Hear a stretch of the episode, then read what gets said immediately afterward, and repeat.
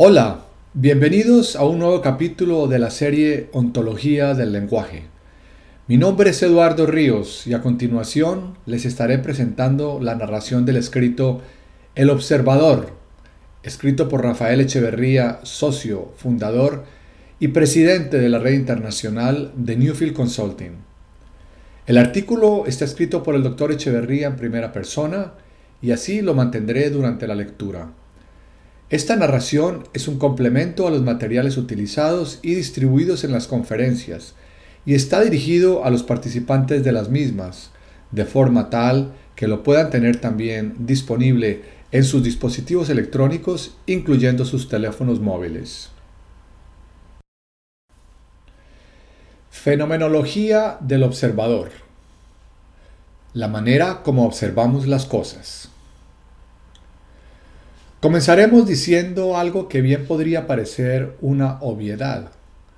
La forma como vemos las cosas es solo la forma como vemos las cosas. Si reflexionamos un poco sobre esta proposición, reconoceremos, sin embargo, que en general suponemos que lo que hacemos es más que ver las cosas como las vemos. Creemos que la forma como vemos las cosas corresponde a como las cosas son. De alguna manera damos por sentado que los seres humanos tenemos la capacidad de percibir las cosas en la transparencia de su ser, sin mayores filtros. Basta, sin embargo, con situarnos desde la perspectiva de nuestra biología para reconocer los múltiples filtros que ella nos impone descubrimos que nuestras percepciones resultan de la forma como distintas perturbaciones ambientales desencadenan diferentes reacciones en nuestra estructura biológica. Los colores que percibimos, los sonidos que oímos, resultan todos ellos de los rasgos propios de nuestro sistema nervioso y de nuestros órganos sensoriales. Esos colores y sonidos tal como los percibimos, no existen independientemente de nosotros. Ello no niega la importancia de los estímulos que los provocan, en la medida en que despiertan reacciones en nuestra biología. Pero el contenido de nuestras percepciones y de nuestras sensaciones remite a nuestra particular conformación biológica. La forma como vemos las cosas entonces es sólo la forma como las vemos. Nada nos permite decir cómo las cosas son. No sabemos cómo ellas son. No podremos saberlo nunca. Esto significa que cada uno observa las cosas de acuerdo al tipo de observador que es. Pero sucede que como los seres humanos podemos compartir lo que observamos, suponemos que las cosas son realmente así. Si lo que yo observo parece ser lo mismo que observa mi vecino, tendrá que ser que las cosas son como ambos las observamos. Pero esta conclusión es altamente discutible. En la vida diaria aceptamos como ciertas muchas cosas que después de un análisis más riguroso nos aparecen llenas de contradicciones.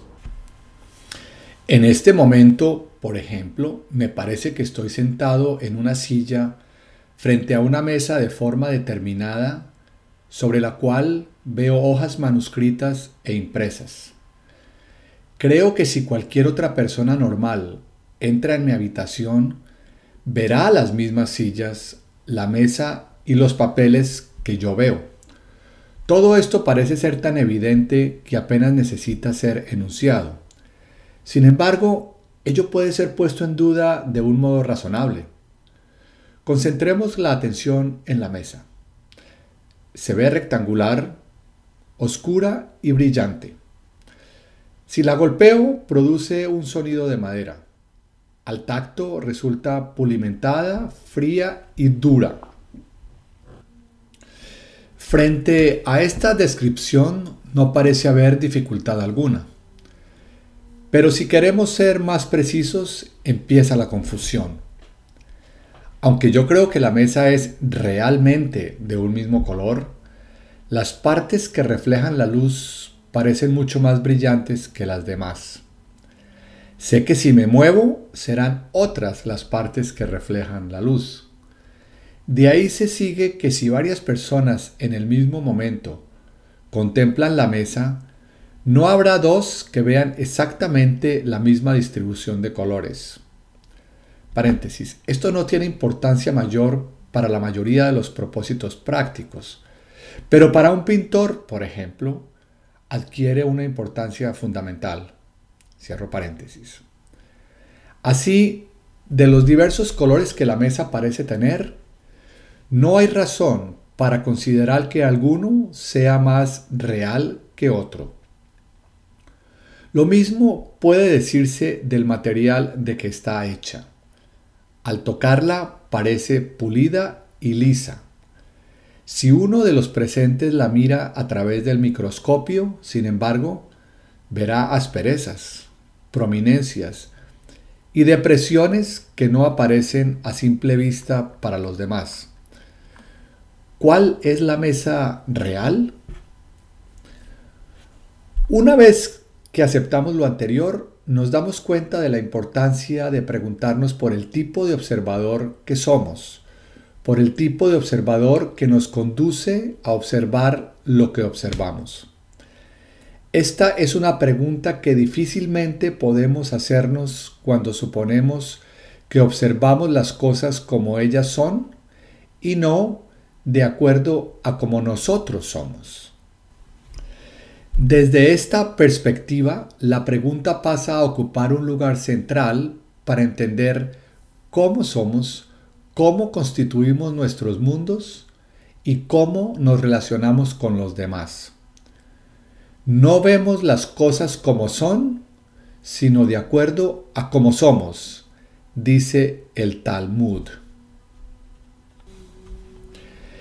Cabe preguntarse entonces si cada mundo está afectado por las características del que observa, y si esos mundos no son interpenetrables. ¿Caemos entonces en un relativismo sin salida? ¿Dónde está la verdad? O mejor, ¿a qué podríamos llamar verdad objetiva? Crítica al criterio de verdad como representación. Si, como hemos visto, no podemos saber cómo las cosas son, tendremos que abandonar toda pretensión de acceso a la verdad. Pues, ¿qué otra cosa es la verdad sino precisamente la pretensión de que las cosas son, como decimos?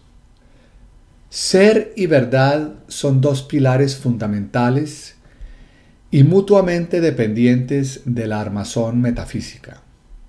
En efecto, desde Sócrates y durante siglos, el pensamiento filosófico buscó establecer las fronteras entre lo verdadero y lo falso, entendiendo que la verdad era la expresión del ser de una cosa. Si lo que afirmo sobre algo que percibo está en conformidad con la realidad de la cosa percibida, hablo de verdad. Pero ello nos remite en último término a la realidad del ser de aquella cosa. La verdad del conocer, es decir, la correspondencia entre la descripción y lo descrito, se halla fundada en la verdad del ser y en nuestra capacidad de aprenderla tal cual es. Sin embargo, parece claro que el ser de las cosas escapa a nuestra posibilidad genuina de aprehensión. No obstante, podría alguien argumentar, si nos desplazamos a otro ámbito, dejando a un lado el elusivo ser de las cosas mismas, ¿cómo podríamos negar que el enunciado comillas, 2 más 2 igual a 4 es verdadero? Hay que señalar que la lógica moderna desde hace mucho tiempo se ha distanciado de la noción de verdad relacionada con nuestra capacidad de aprehensión del ser de las cosas.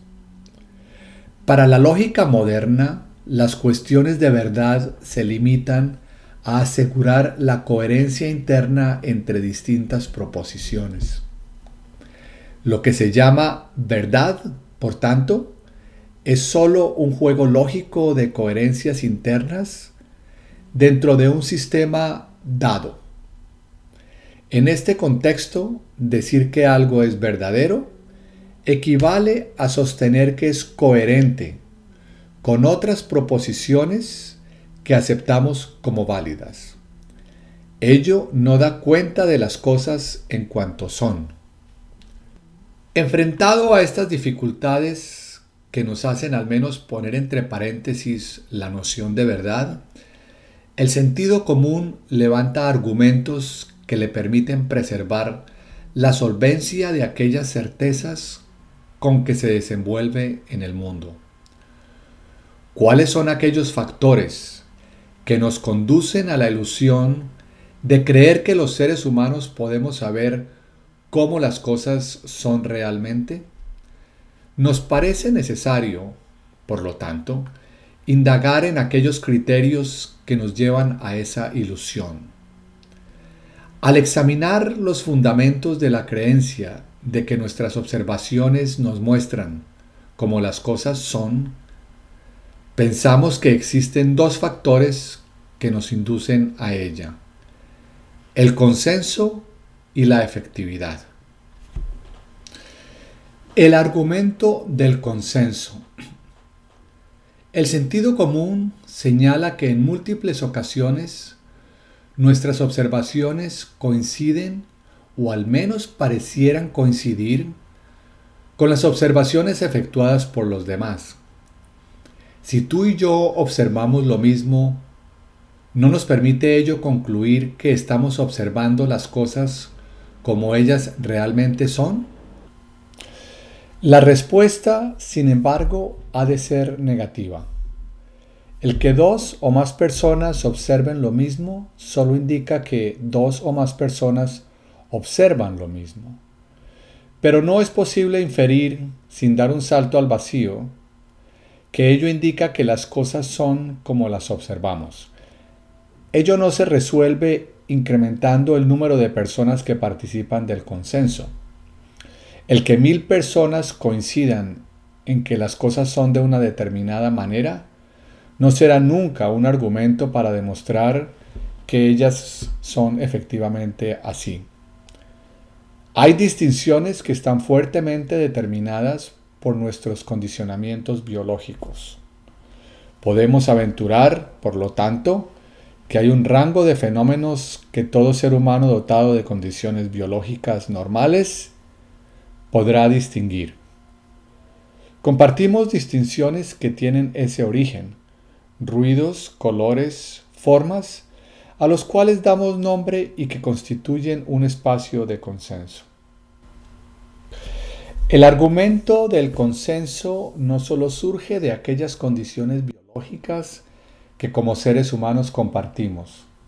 Existen también espacios comunes de sentido dentro de los cuales operamos y que inducen a entender como verdaderos ciertos sentidos consensuados. Por ejemplo, se vivía hasta no hace muchos siglos en la convicción consensuada de que el Sol giraba alrededor de la Tierra. Cada oficio o profesión, a su vez, representa un dominio particular de observación conformado por un conjunto de distinciones compartidas por quienes practican esa profesión u oficio. Existe un espacio consensuado de distinciones al cual se asigna generalmente un valor de verdad. No obstante, tal valor de verdad tiene como único fundamento el consenso que lo sustenta y no el que está dando cuenta del ser de aquello sobre lo que se pronuncia. Verdad y ética. De la presunción de que el consenso garantiza la verdad, considerada como el conocimiento de las cosas tal cual ellas son, resulta una consecuencia de importancia en nuestras modalidades de convivencia con los demás. En efecto, mientras el consenso se mantenga, la presunción de verdad es inofensiva. El problema surge en el momento que alguien aparece en escena rompiendo el consenso y observando las cosas de otra manera. El tipo de relación que tenderán a establecer los que presumen poseer la verdad con el observador que se opone será muy distinta del tipo de relación que establecerán con él los que solo se reconozcan como observadores diferentes, sin que ello los conduzca a presumir que acceden a la verdad. Para los primeros, el innovador, por ejemplo, es un ser que se ha desviado del recto camino, alguien que ha caído en el error y la falsedad. Bajo otras circunstancias, quienes se han situado fuera del espacio consensual que caracteriza a una determinada comunidad han sido considerados como herejes, infieles, sacrílegos o pecadores, y ello ha inducido a imponer sobre ellos la exclusión, el castigo o la muerte. El criterio de verdad ha servido, por lo tanto, de coartada para justificar la violencia. La presunción de disponer de la verdad nos crea la ilusión de tener derechos sobre quien no coincide con nosotros. Como nos señala el biólogo Humberto Maturana, toda reivindicación de verdad se traduce en una exigencia de obediencia para el que no coincide con quien presume poseerla. Y ello define una particular modalidad de relaciones sociales y de convivencia humana. Si bien defendemos el rigor conceptual de la noción del observador, su importancia fundamental no reside, sin embargo, en el dominio conceptual. Simultáneamente, ella nos habilita a desarrollar con los demás una ética de convivencia diferente. Hasta ahora hemos estado apegados a la idea de que la ética requiere fundarse en la verdad, y muy particularmente en una verdad que está más allá de los seres humanos y sus contingencias, en principios universales a los que es necesario acceder para luego limitarnos a seguir y aplicar. Este es uno de los elementos fundantes de la propuesta metafísica. Desde allí se señala que cualquier intento de cuestionar esa noción de verdad trascendente nos sume inevitablemente en un relativismo ético que en rigor destruye los propios cimientos de la ética. Si no hay verdad, se nos argumenta, todo está permitido y dejamos de estar en condiciones de separar el bien del mal. Este argumento es esgrimido muchas veces con tintes de amenaza y muchos son los que al llegarse a este punto optan por retroceder antes de caer en el abismo de tal indeseable relativismo ético. Desde muy distintos lados, sin embargo, se ha comenzado a revisar esta argumentación y se ha planteado que la relación entre verdad y ética arriba planteada lo que produce es exactamente lo contrario de lo que se concluye. Tal relación, se argumenta, nos hace menos éticos en vez de más éticos. Esa relación debilita a la ética en vez de fortalecerla. Son muchos los que han desarrollado argumentos en esta dirección. Bástenos citar como ejemplo lo que señala Robert L. Scott. Comillas. Si uno puede actuar con certeza de verdad, entonces cualquier efecto de esa acción puede ser visto como inevitable. Ello es, determinado por los principios frente a los cuales el individuo es simplemente el instrumento. El individuo que actúa no es responsable del dolor, por ejemplo, que sus acciones puedan imponerle tanto a sí mismo como a otros. El hombre que se concibe como el instrumento del Estado o de la historia o de alguna verdad de cualquier tipo, se coloca a sí mismo más allá de las demandas éticas, pues se dice, en efecto, no soy yo quien es responsable. Por el contrario, quien actúa sin certeza debe asumir la responsabilidad de hacer de sus actos los mejores posibles. Debe reconocer los conflictos que resultan de las circunstancias que encara, maximizando el bien potencial y aceptando responsabilidad por el daño inevitable. Si la persona actúa en circunstancias en las cuales el daño no es una posibilidad siempre presente, entonces no se ve confrontado por preguntas éticas. Actuar con las intenciones de generar buenas consecuencias, pero aceptar responsabilidad por todas las consecuencias en la medida en que ellas puedan ser conocidas, es parte de lo que significa ser ético. Sustentar la ética en la verdad implica en último término delegar en tal verdad la responsabilidad de nuestro proceder. La verdad nos hace menos éticos y nos blinda frente a nuestro sentido de responsabilidad individual.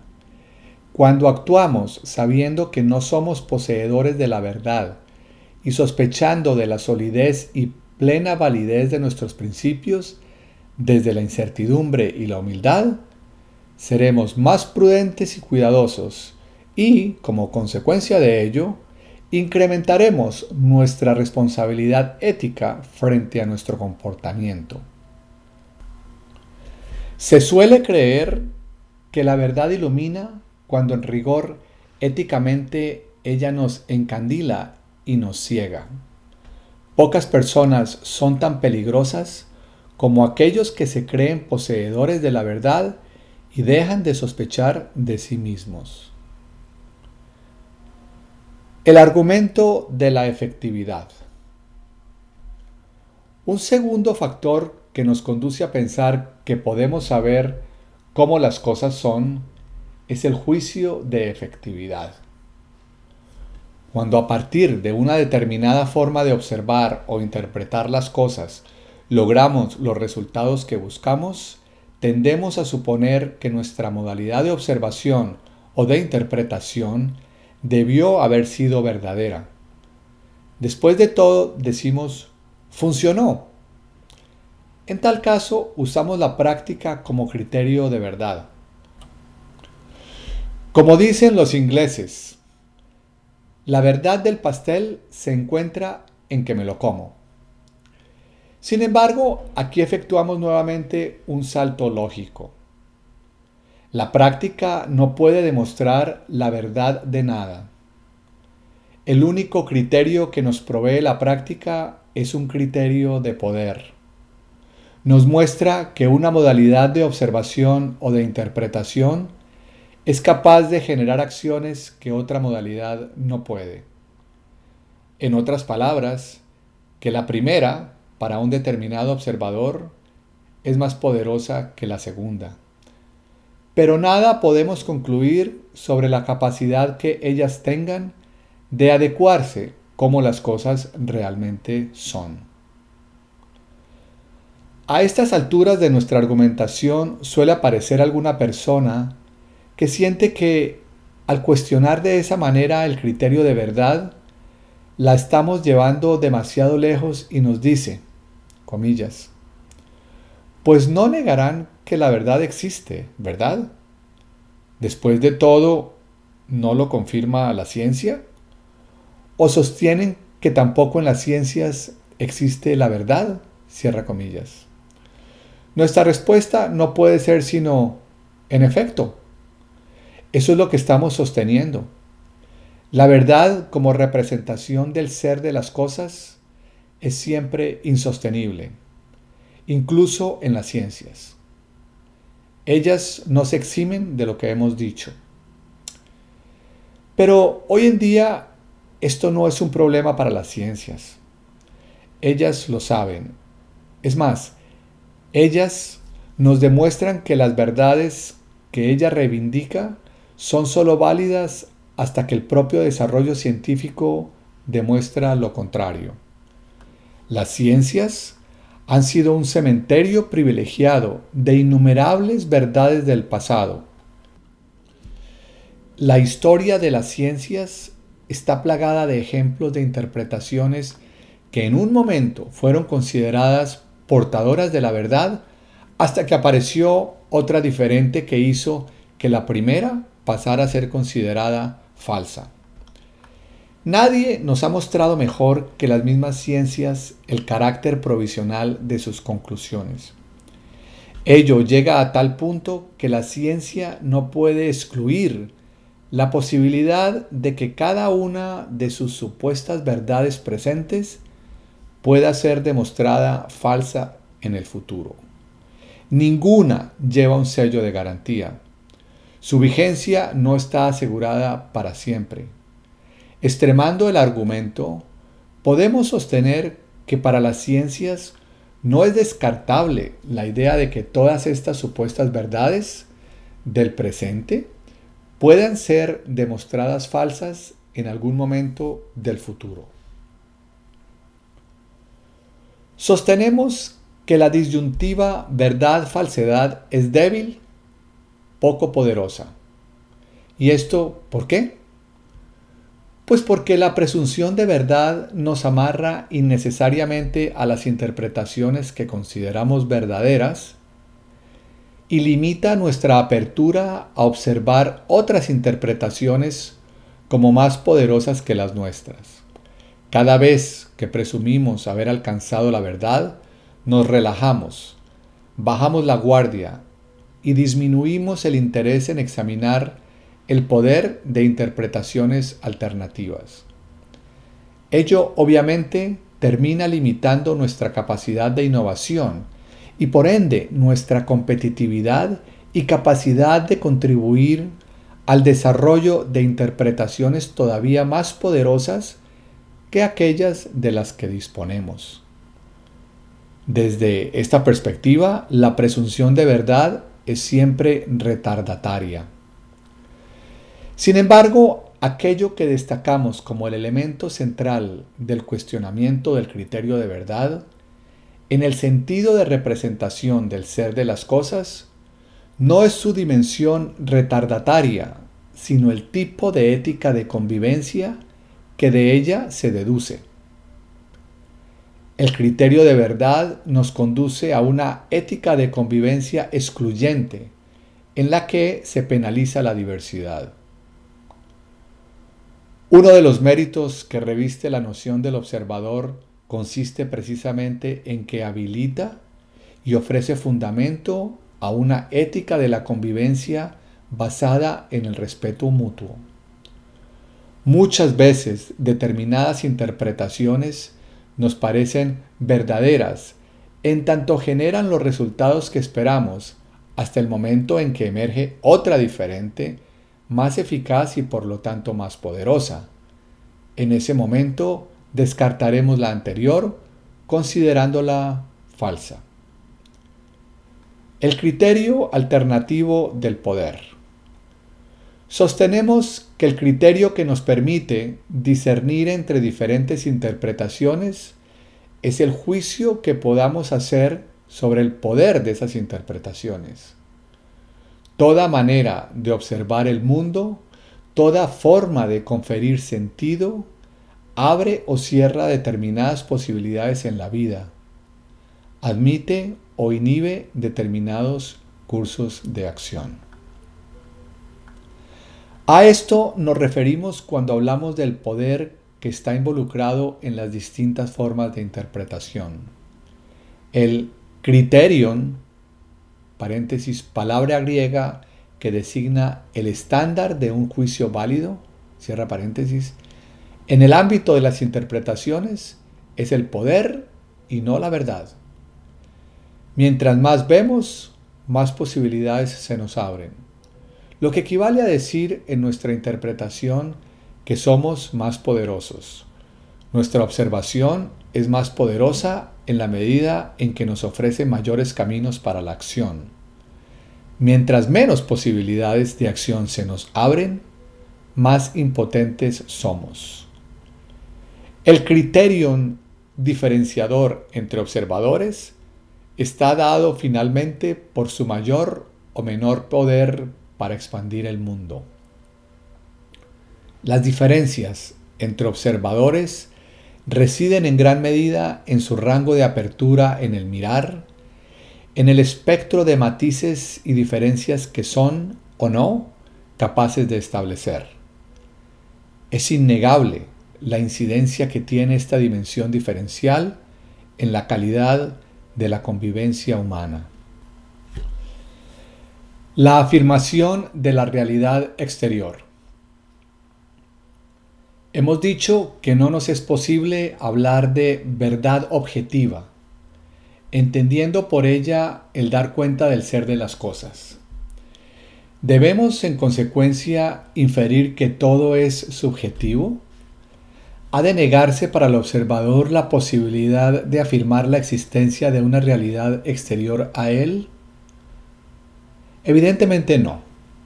No negamos la existencia de una realidad objetiva, solo negamos la posibilidad de un conocimiento objetivo de esa realidad, de un conocimiento que sea independiente del observador que la observa y que en consecuencia no se vea afectado por él. El negar que podemos conocer cómo las cosas son no significa negar su existencia. La tendencia natural, espontánea, es sostener que la realidad está ahí y que es tal cual la percibimos. Más aún, que todos la perciben de la misma manera.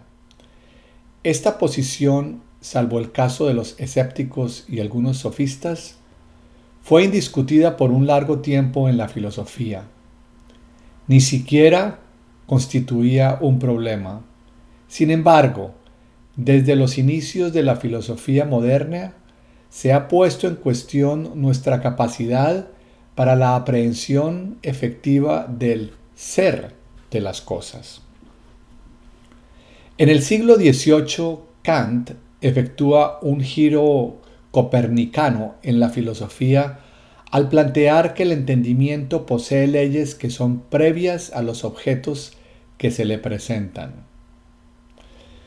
Para saber qué somos capaces de conocer, debemos saber cuáles son esas condiciones. El ejercicio de esas leyes permite y exige al que conoce ordenar la experiencia desde esas limitaciones. La aprehensión de las cosas en sí escapa a las posibilidades del conocimiento humano, sostiene Kant. Lo único que podemos conocer son las cosas intervenidas y en consecuencia modificadas por las condiciones de nuestro entendimiento. Al examinar el hecho del conocer, Kant concluye que esa realidad, la mesa, la silla, los papeles de que hablábamos, es inaccesible para nosotros tal como ella es. El planteamiento de Kant. La estructura de la conciencia está constituida por dos tipos de elementos a priori, paréntesis independientes de la experiencia. Primero, lo que Kant llama las formas puras de la intuición o la sensibilidad son el espacio y el tiempo. Ambos son formas de organización de la experiencia y no atributos de los objetos. Los objetos no son una condición de nuestra experiencia del espacio, pero el espacio sí es condición de nuestra experiencia de los objetos. El tiempo, por su parte, corresponde a la forma del sentir interior. Es una condición del conocimiento humano que nos obliga a percibir las cosas una después de la otra, en consecuencia, puesto que no somos perfectos.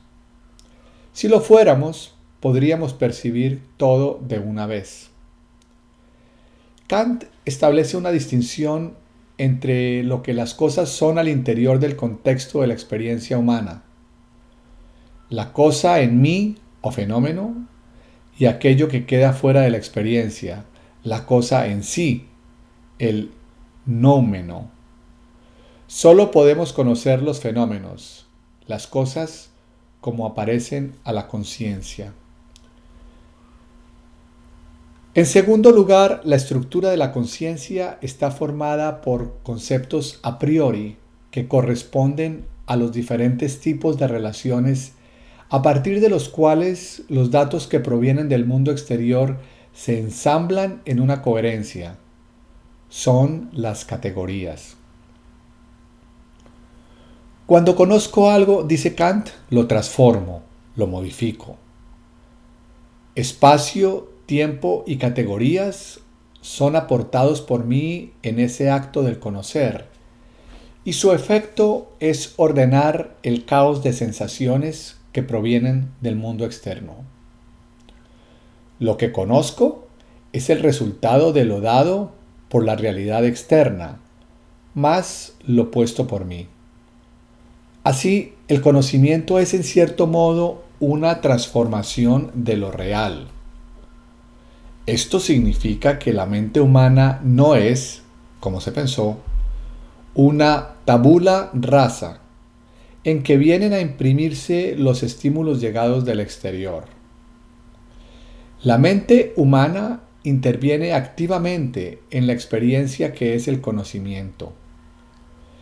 El caos de sensaciones es procesado, nombrado, reconocido, sin lo cual, comillas, para nosotros no es nada, como señalara Kant. Estamos lejos de la noción de que el ser humano era un receptor pasivo de lo que la realidad externa imponía a sus sentidos y a su comprensión. El observador actúa sobre esa realidad y le da la forma, la secuencia y las relaciones que su estructura de observador exige. Lo que llamamos conciencia es un producto de esa acción y en esa acción el observador se constituye. No quiere decir esto que el observador, comillas, constituya la realidad. Solo constituye la manera en que da cuenta de ella. Y esa manera es propia de él, le pertenece. Nuestra verdad.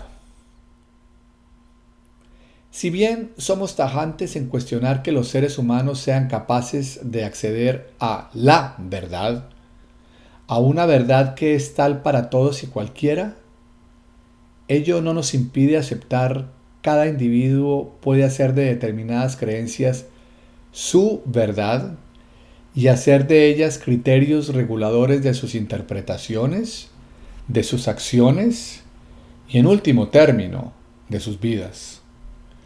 En rigor, la vida muchas veces nos obliga a hacer determinadas opciones y erigirlas como criterios reguladores de nuestra existencia.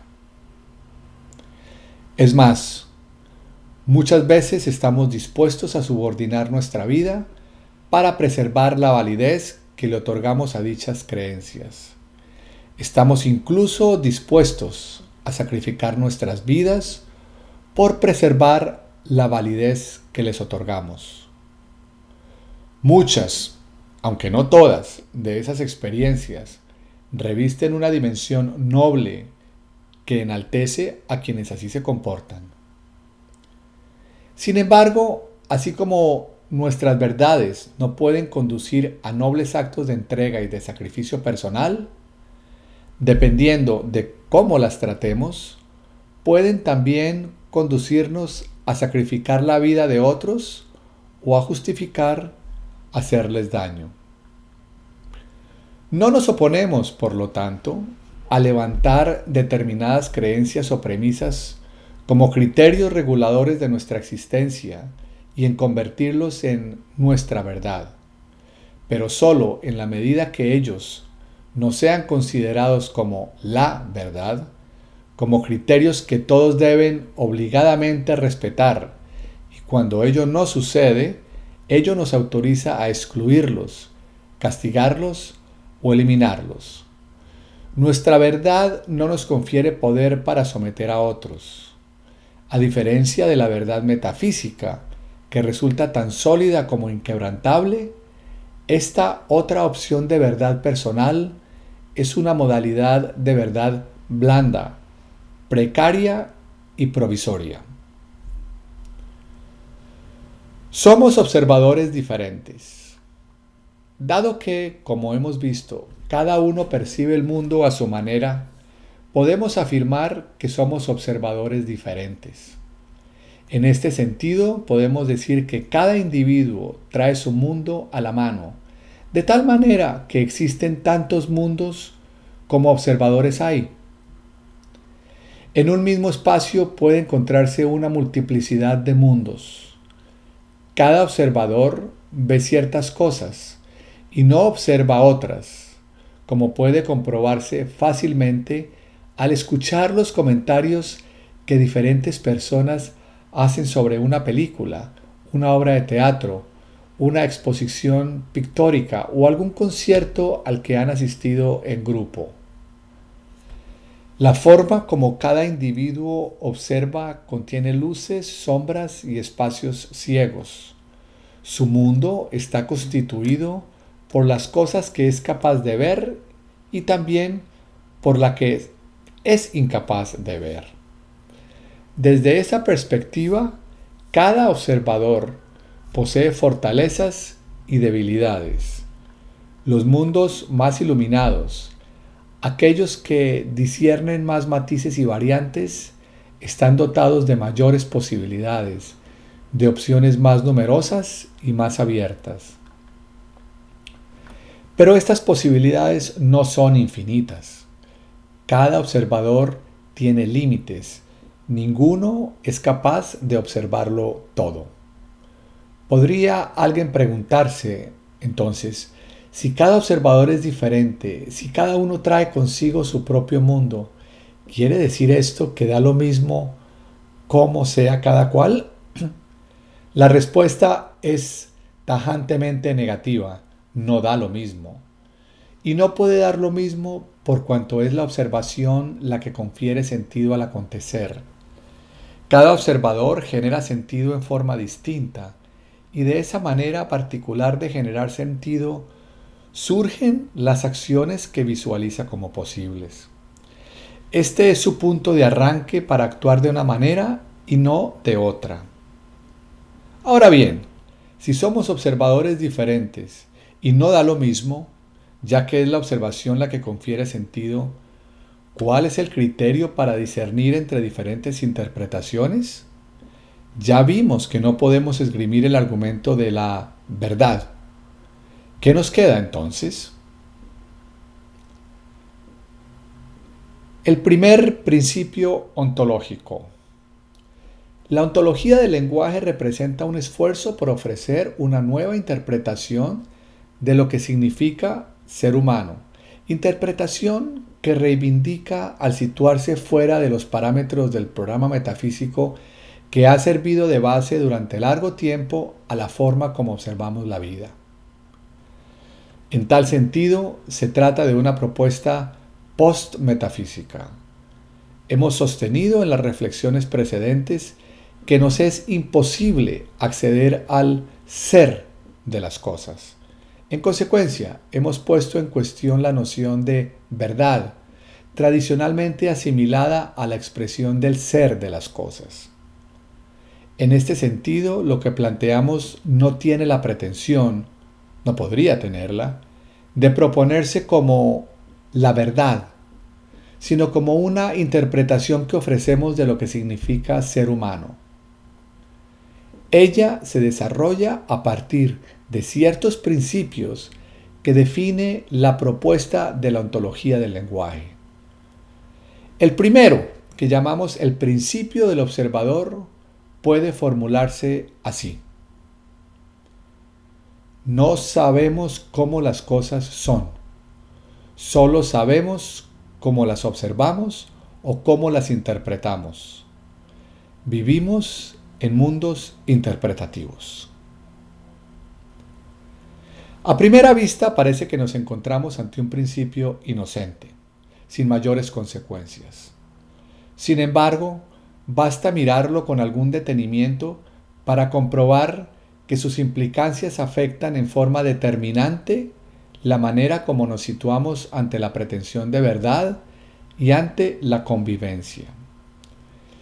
En el marco de esta interpretación, la mirada del observador queda despojada de su aparente inocencia. Al ser constructor de su observación del mundo, se descubre responsable de lo que observa.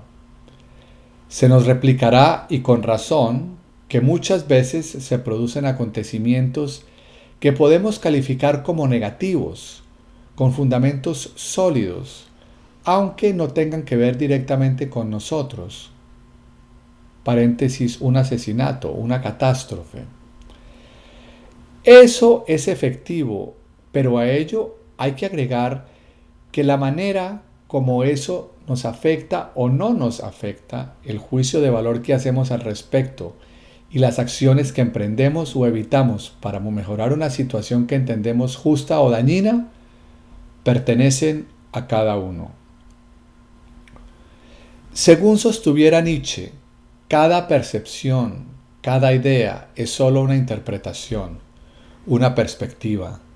Esa manera perspectivista de encarar el mundo es constitutiva del ser humano. No podemos escapar a ella. No es posible, en consecuencia, argumentar con la lógica de la verdad. La perspectiva es siempre singular, pero lo es de una manera tal que no impide el juego de pluralidad de perspectivas. No hay una única interpretación. No existen entonces, siguiendo a Nietzsche, normas objetivas que determinen cuál de nuestras interpretaciones es correcta y cuál es falsa. Y en este sentido, para él, la existencia humana representa un desafío moral permanente. El ámbito de las ideas morales está constituido por los juicios del observador. No hay fenómenos morales, diría Nietzsche, sino únicamente interpretaciones morales de los fenómenos. Lo ético versus lo conceptual en la noción del observador. Una vez que presumimos nuestra capacidad de saber cómo las cosas son, una vez que construimos la noción realista de verdad a la que nos hemos estado refiriendo, emerge un factor diferente que nos amarra a ella y nos dificulta abandonarla. Se trata del fantasma del relativismo ético. Tras él existe un argumento válido que no es posible desconocer. Es su versión habitual. Este argumento dice lo siguiente. Si descartamos el criterio de verdad, todo pareciera posible. Y si todo es posible, no tenemos cómo discernir éticamente entre diferentes comportamientos.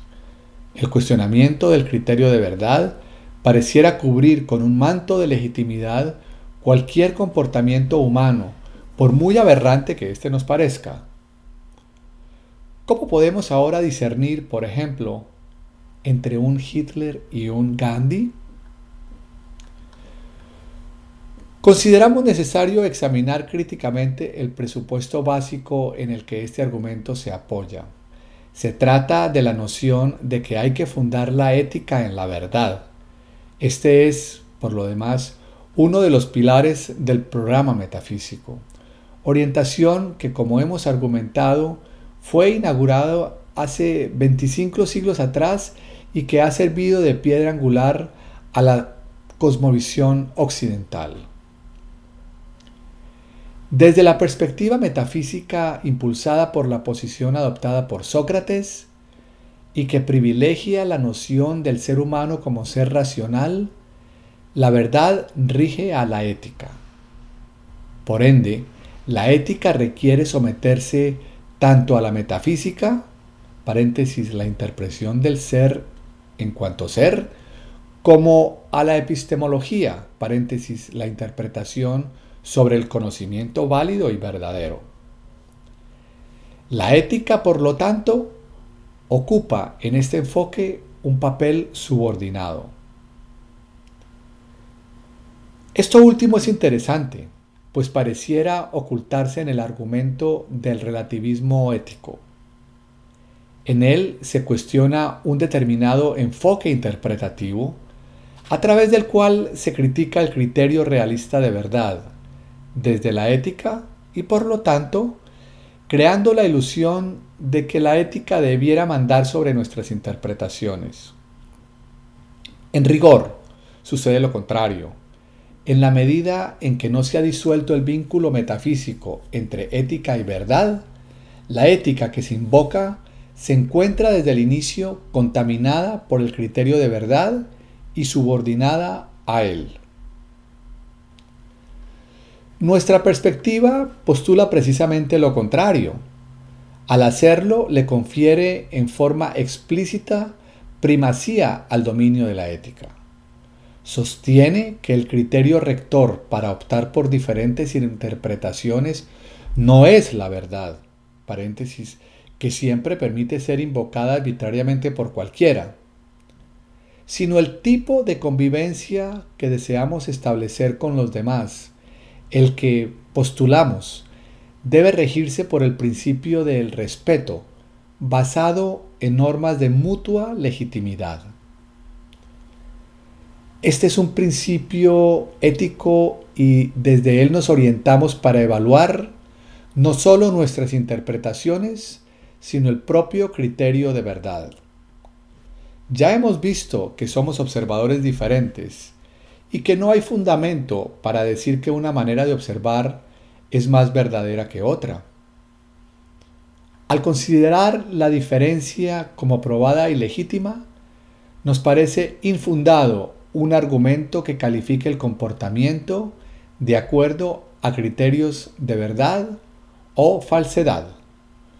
Con ello subordinamos la invocación de verdad al dominio ético, al cual le estamos confiriendo primacía.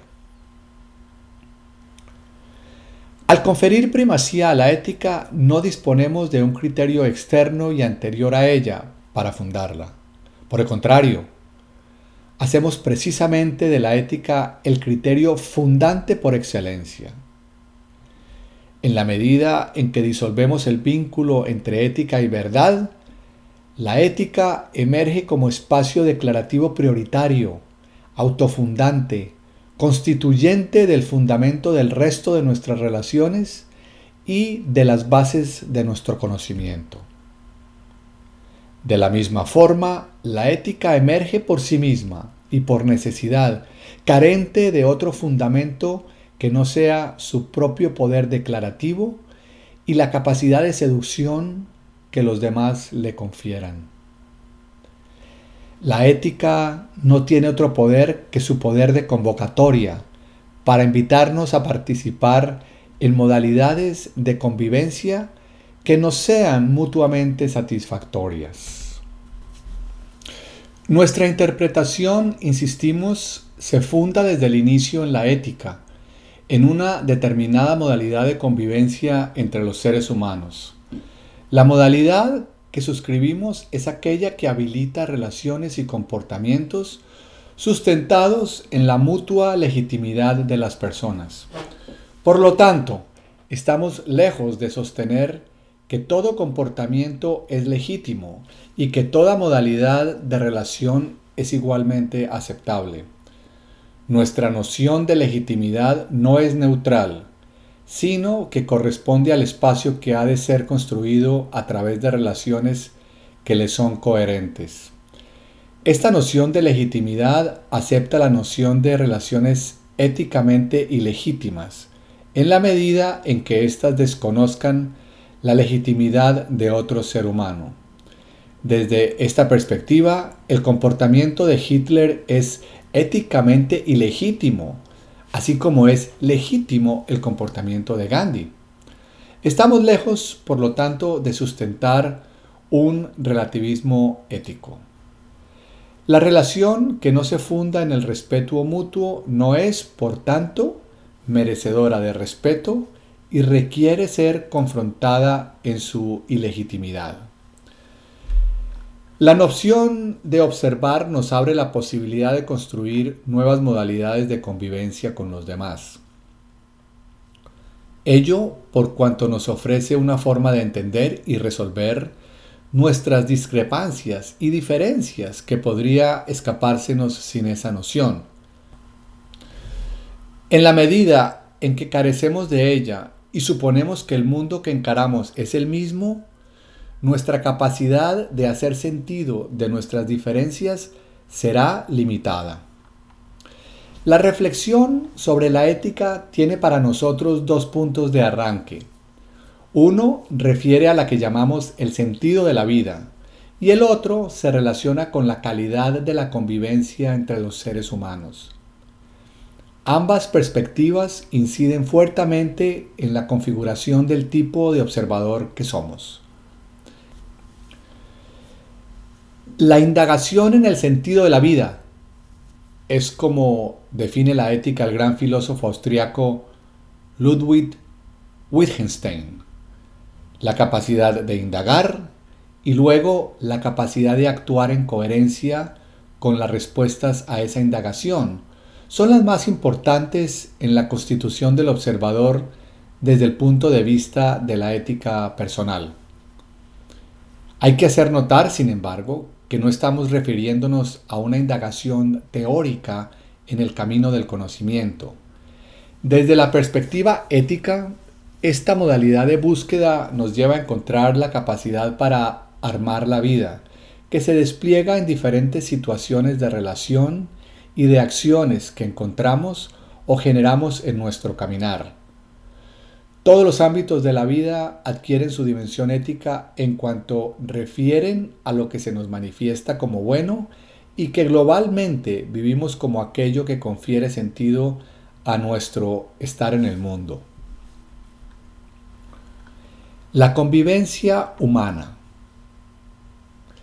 La noción que somos observadores, que vivimos en mundos interpretados, que nos relacionamos con otros observadores, los que a su vez configuran sus propios mundos interpretativos, nos permite revisar los marcos y fundamentos de los juicios que formulamos acerca del bien y el mal, de lo aceptable y lo inaceptable. De acuerdo a las nociones que hemos examinado, Diferentes interpretaciones configurarán diferentes juicios sobre el sentido, sobre lo correcto y lo incorrecto. Pero observamos que los individuos muchas veces dan por sentados sus límites morales, sin generar mayor reflexión sobre ellos. Con mucha frecuencia entran en conflicto con esos límites. Se produce una especie de doble estándar en que la vida corre por un lado y los juicios morales por otro. El observador que se sabe observador tiene la posibilidad de revisar el dominio de la ética. Por una parte, desde su convicción de que las interpretaciones pueden ser múltiples y por otra parte, desde su necesidad de establecer los límites de aquello que considera aceptable en el marco de aquellos juicios que manifiestan lo que le da valor y sentido a su vida.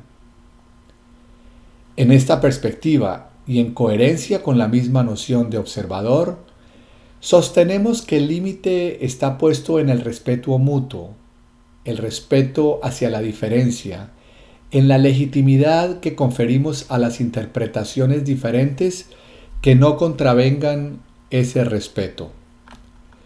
Sin embargo, no resulta tan sencillo llevar a la acción ese principio. Podemos observar que no tenemos mayores dificultades en conversar en la medida en que el otro sea parecido a nosotros. Paréntesis, y mientras más parecido, mejor. La comunicación funcionará, y no sin problemas, mientras más tengamos en común con nuestros interlocutores. Las dificultades comienzan cuando conversamos con quienes son o piensan de manera muy diferente a como nosotros somos o pensamos. La diferencia nos ha conducido históricamente por el camino de la mutua descalificación e invalidación. Y cuando la conversación no es posible, su lugar es inevitablemente tomado por las múltiples modalidades que asume la violencia. Esta ha sido la lógica que ha guiado hasta ahora a la historia de la humanidad. La capacidad de violencia que hoy hemos acumulado es capaz de aniquilarnos a todos. Uno de los problemas que enfrentamos hoy día es el vivir en un mundo en el que existe un proceso de disolución creciente de nuestras fronteras culturales y donde, por lo tanto, estamos obligados a convivir con observadores muy diferentes de nosotros mismos. Esa convivencia solo tenderá a acrecentarse en el futuro y debemos prepararnos desde ya para participar en ella. Sostenemos que nuestras interpretaciones tradicionales, que desconocen el papel del observador, constituirán un obstáculo importante para las nuevas modalidades de convivencia del futuro, en la medida en que busquemos establecer relaciones sólidas, profundas y perdurables, y sea necesario trascender relaciones meramente instrumentales. Si queremos evitar la destrucción de nuestra especie y del planeta, hoy estamos obligados a rectificar esta senda. La clave para hacerlo está en el respeto. El respeto entendido, siguiendo libremente a Humberto Maturana como la aceptación del otro como diferente, legítimo y autónomo y en desarrollar las capacidades para construir con el otro un espacio ético-emocional basado en el respeto, la confianza y el compromiso irrestricto de servicio. El observador que interpreta el mundo tiene derecho a un espacio legitimado para su interpretación por parte de los demás. Pero ese derecho se constituye en el mismo acto y por su misma definición en deber de reciprocidad. ¿Cómo damos cuenta de la diferencia entre observadores? Hasta el momento hemos postulado que el mundo que traemos a la mano es el mundo que observamos y que cada individuo es un observador diferente por cuanto trae consigo un mundo distinto. Si aceptamos que cada uno tiene una manera peculiar de construir perspectiva, de constituirse en observador, tendremos que aceptar la coexistencia de una diversidad de mundos. Ahora bien, si hay tantos mundos como observadores, cabe preguntarse, ¿qué nos constituye como observadores diferentes? Para dar respuesta a esta pregunta se abren dos caminos, el de la historia y el de la estructura. El camino de la historia. Nuestras diferencias como observadores tienen su asiento, entre otros factores, en que somos seres históricos. Y lo somos por cuanto hemos nacido y crecido dentro de determinadas comunidades humanas con sus tradiciones, discursos históricos y prácticas sociales. A estos factores que se refieren a nuestra existencia en una comunidad, se agrega el de nuestras historias personales. Nuestra observación del mundo tiene su raíz en un contexto, en un ambiente de significados que tuvieron su origen en las tradiciones pertenecientes a la historia social de que somos parte. Todo individuo genera sentido frente al acontecer, al fluir de la vida, a partir de una determinada cultura, de un cultivo social que expresa las formas como una comunidad ha ido elaborando sentidos a través del tiempo. Es a partir de esta dimensión de la existencia humana que se configuran diferentes maneras de observar, es decir, de hacer sentido. Un mismo acontecimiento puede constituir un problema para un cristiano, por ejemplo, y pasar inadvertido para un musulmán. Otra dimensión que constituye diferencialmente nuestro ser de observadores es nuestra historia personal, que va tomando forma en contextos cercanos como la familia, el barrio, la escuela, el trabajo. En función de las experiencias que hemos acumulado, aprendimos a actuar de determinada manera, generamos hábitos y patrones de comportamiento, adquirimos determinados repertorios emocionales, desarrollamos los horizontes de expectativas que nos era dado esperar en ese contexto y definimos aquellos que no nos cabe esperar en el fluir de determinados acontecimientos. Cada comunidad genera sus propias historias acerca de sí misma y los individuos desarrollan sus propias historias personales dentro de ellas. Se trata de cuentos o narrativas que transcurren dentro del contexto más amplio que constituye la historia. El camino de la estructura. Para responder a la pregunta sobre qué es aquello que nos hace observadores diferentes, vemos que existen factores que se explican por medio de la historia. Ahora bien, hay que señalar que los componentes históricos de nuestra mirada se refieren a lo que ya aconteció, a lo que ya incorporamos como tradiciones y maneras de conferir sentido y en nuestra propia historia personal a aquellas formas habituales de juzgar, reaccionar y tomar decisiones con que nos movemos en la vida. Es decir, esa dimensión de nuestra manera de observar proviene del pasado que traemos con nosotros. Ahora bien, si el pasado, como hemos dicho, nos constituye en el tipo de observador que hoy somos, para que así sea, tenemos que ser capaces de discernir hoy en el presente sin necesidad de referirnos al pasado, aquellas dimensiones que hoy nos constituyen y que son herencia de ese pasado. Los efectos del pasado viven en el presente y por lo tanto permiten ser reconocidos en él, con independencia del pasado. Ello abre el segundo camino explicativo, aquel que denominamos el camino de la estructura. Tal como lo hemos señalado anteriormente, disponemos en consecuencia de dos caminos explicativos diferentes. El camino de la historia y el camino de la estructura. El primero despliega lo que se ha llamado una mirada diacrónica, mira el pasado y está centrado en el factor temporal. El segundo, el camino de la estructura, despliega una mirada sincrónica dirigida al presente, centrada en el factor espacial. Es importante advertir que no se trata de caminos predefinidos, que estén allí esperando que uno los tome o no los tome.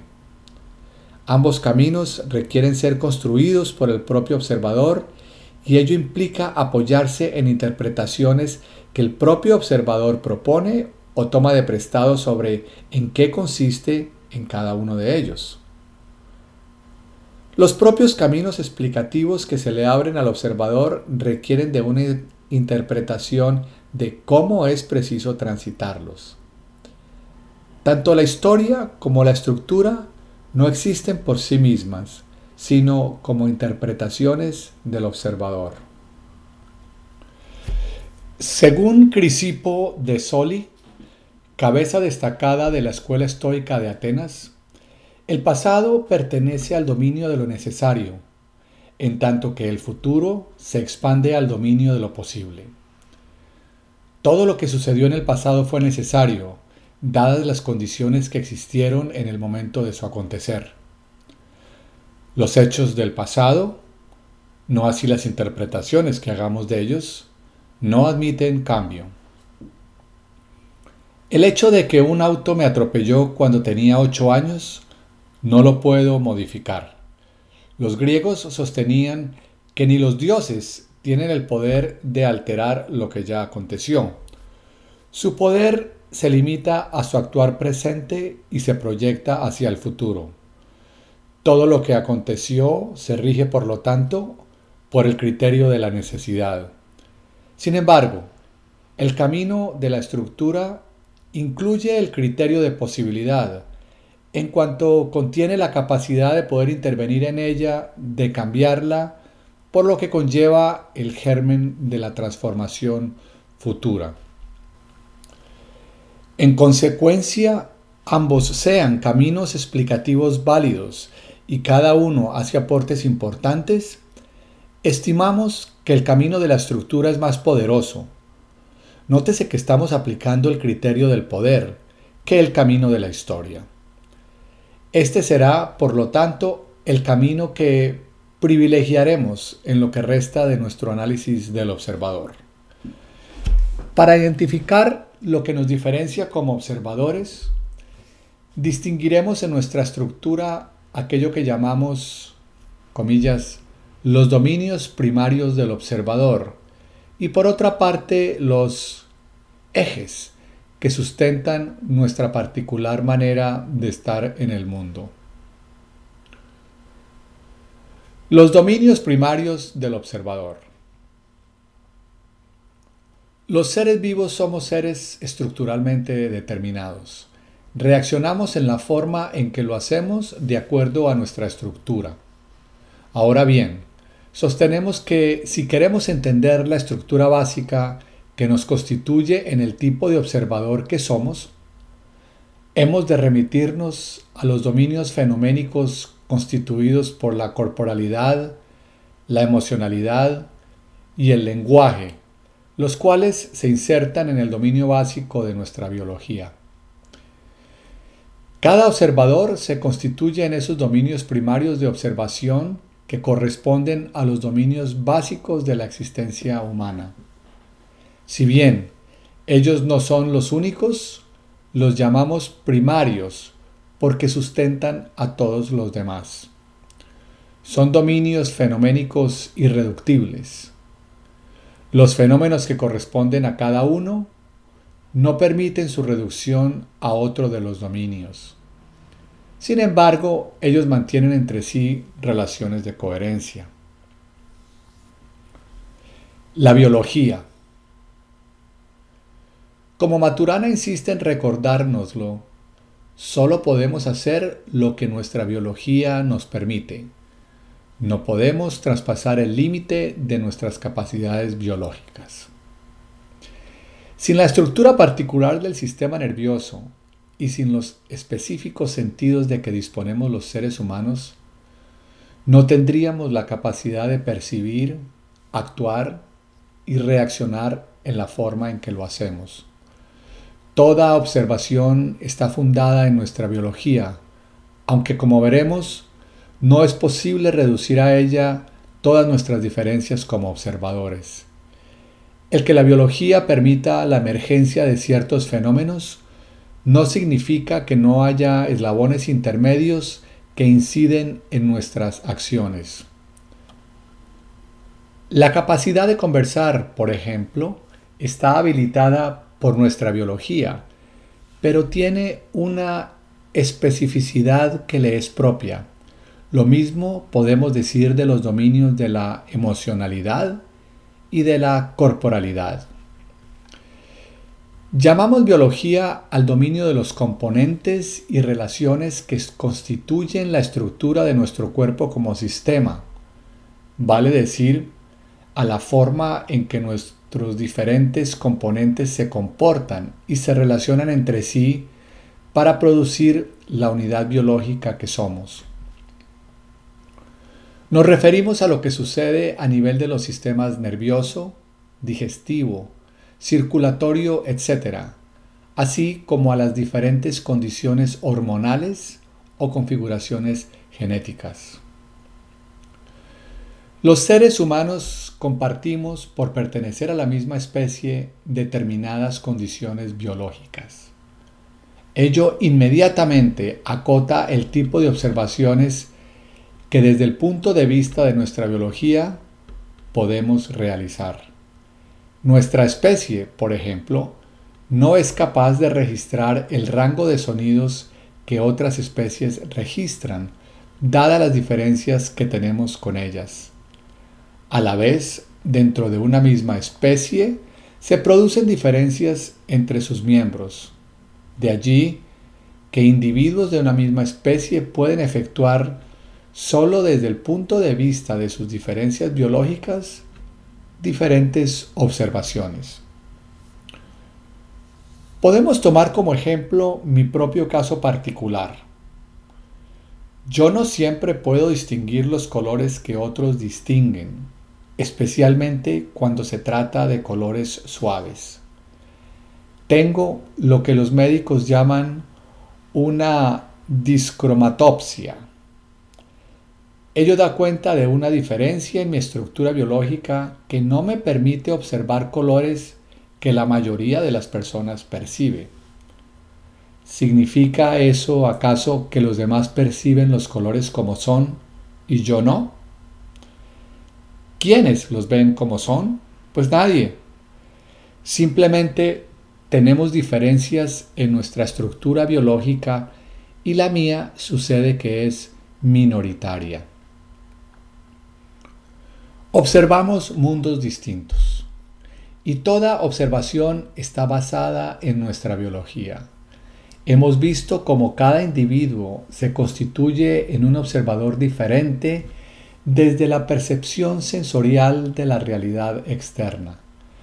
Pero no solo la percepción hace la diferencia de un observador con los otros, también las peculiares características del sistema nervioso, el funcionamiento de las glándulas endocrinas, la calidad de la motricidad, la vulnerabilidad de algún órgano o sistema enfermo contribuirán a configurar un mundo propio y diferente para cada observador. Es interesante observar cómo hombres y mujeres desarrollan modos de observación diferentes, modos que muchas veces remiten a sus diferencias biológicas.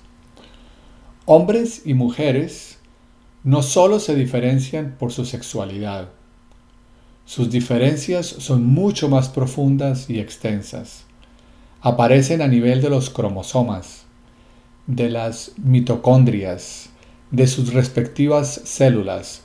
Están presentes en su, en su configuración ósea y muscular, en la forma que asumen muy diversos órganos, como por ejemplo el hígado, en sus respectivas configuraciones neuronales y en las características de sus hemisferios cerebrales, etc. Todo ello incide en la manera como hombres y mujeres observan el mundo y en las diferencias que se manifiestan en la manera como los describen. Ello se expresa, por ejemplo, en formas diferentes de ofrecer instrucciones sobre cómo llegar a un determinado lugar.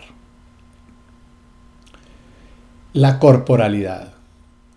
La distinción de corporalidad hace referencia al comportamiento físico del individuo en cuanto toma posición en un sistema más amplio, en el cual se encuentra inserto. Nos situamos ahora en otro dominio de observación. Lo que está en juego aquí es el comportamiento físico de un individuo, paréntesis, de la unidad biológica como un todo, la forma en que esta unidad se sitúa en su entorno y las relaciones físicas que establece con las entidades que constituyen el medio en el cual en ese momento se encuentra. Las particulares maneras de caminar, de moverse, de bailar, por ejemplo, son indicadoras de aspectos de la individualidad que dan cuenta de importantes diferencias entre las personas.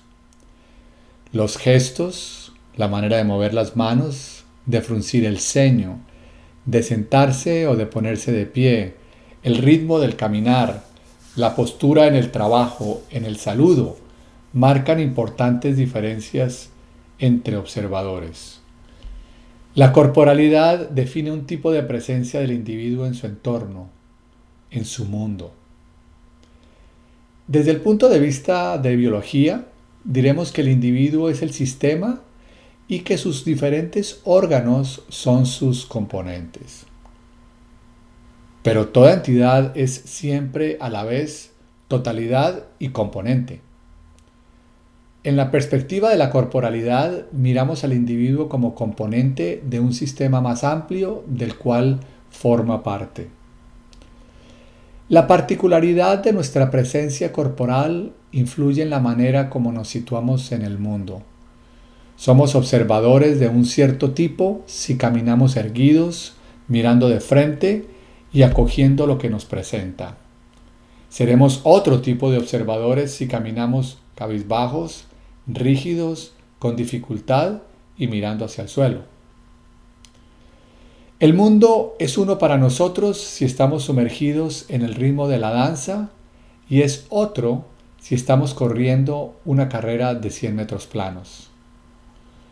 Los dominios de la biología y de la corporalidad se encuentran fuertemente vinculados.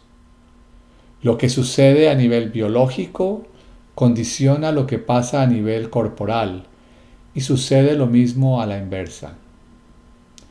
Pero a pesar de su interconexión siguen siendo distintos dominios de observación. La emocionalidad. Nos encontramos siempre en un estado emocional particular. De acuerdo a la emocionalidad en que estamos en un momento dado, nuestros mundos son diferentes. Vemos ciertas cosas y no vemos otras. Emprendemos algunas acciones y otras no. Tomamos decisiones en el marco de nuestro particular estado emocional. La emocionalidad nos constituye en observadores diferentes. Distintos estados emocionales nos predisponen a observar ciertos eventos o aspectos del entorno y a no observar otros. Una persona que se encuentra distraída, por ejemplo, tenderá a observar cosas distintas de las que tenderá a observar una persona asustada. Y lo mismo podemos decir con respecto a cualquier emoción. Pero la diferencia que ella establece en el observador no se limita a lo que éste sea capaz de observar y no observar. Frente a un mismo acontecimiento, dos observadores tendrán miradas distintas de acuerdo a los tipos de emocionalidad en que se encuentren. La emocionalidad colorea nuestras observaciones de maneras diferentes. No será similar la observación de un hecho si el observador se encuentra triste o alegre, si se halla emocionalmente tenso o relajado, si se halla confuso o asombrado, si se siente seguro o inseguro. Todas nuestras observaciones se producen en un determinado espacio emocional que las afecta. Al cambiar el espacio emocional del observador, se modifica el tipo de observaciones que realiza. Así pues, los estados emocionales constituyen un factor central en nuestras diferencias como observadores. Las emociones se producen cada vez que experimentamos una interrupción en el fluir de la vida. Por ejemplo, si nos llaman para comunicarnos que hemos sacado un premio en este concurso tan importante al cual enviamos nuestro trabajo, nuestro espacio de posibilidades deja de ser el mismo. El futuro es diferente. La emoción de alegría, de optimismo que experimentamos reemplaza a la que teníamos antes de incertidumbre, de aprensión. Cuando advertimos que nuestras posibilidades se expanden, nos movemos hacia emocionalidades positivas. Cuando estimamos que nuestras posibilidades se reducen, nos desplazaremos hacia emocionalidades negativas. Y a la inversa, de acuerdo a la emocionalidad en que nos encontremos, la manera de observar lo que acontece y en consecuencia aquello que se nos presente como posible será diferente. Para Spinoza, todas las cosas naturales y humanas se caracterizan por su fuerza para seguir siendo, para perseverar en el ser. El perseverar es lo que caracteriza al ser, factor que expresa la potencia de la vida. Es así que el alma rechaza todo lo que disminuye su potencia y lo que hace decrecer el esfuerzo por ser. En esta dimensión de potencia de vida se enmarcan lo que Spinoza llama las pasiones, paréntesis, o afectos, afecciones, en tanto nos mueven hacia preservar el ser o bien, en un, en un movimiento inverso, nos restringen o disminuyen. Así, Spinoza distingue entre pasiones alegres y pasiones tristes, que son procesos, no estados, pasajes de tránsito del menos al más o viceversa hacia la expansión de las posibilidades de preservación y desarrollo del ser, o hacia su restricción. Las pasiones alegres corresponden al pasaje expansivo que experimentamos cuando la potencia de vida se ve incrementada por sus propios cambios. Las pasiones tristes, en cambio, corresponden a la depresión, que surge cuando nuestra vida se encuentra inhibida o disminuida. Nos retraemos hacia nuestro propio ser sin fuerzas para expandirnos o transitar. El psicólogo Martin Seligman habla de la visión optimista de la vida, aquella en que priman las emociones positivas que expanden el campo de lo posible. Sin embargo, dice Seligman, hay que dejar tiempo y espacio a las emociones tristes. Ambos tipos de emocionalidad se complementan y en esa dinámica consiste el fluir.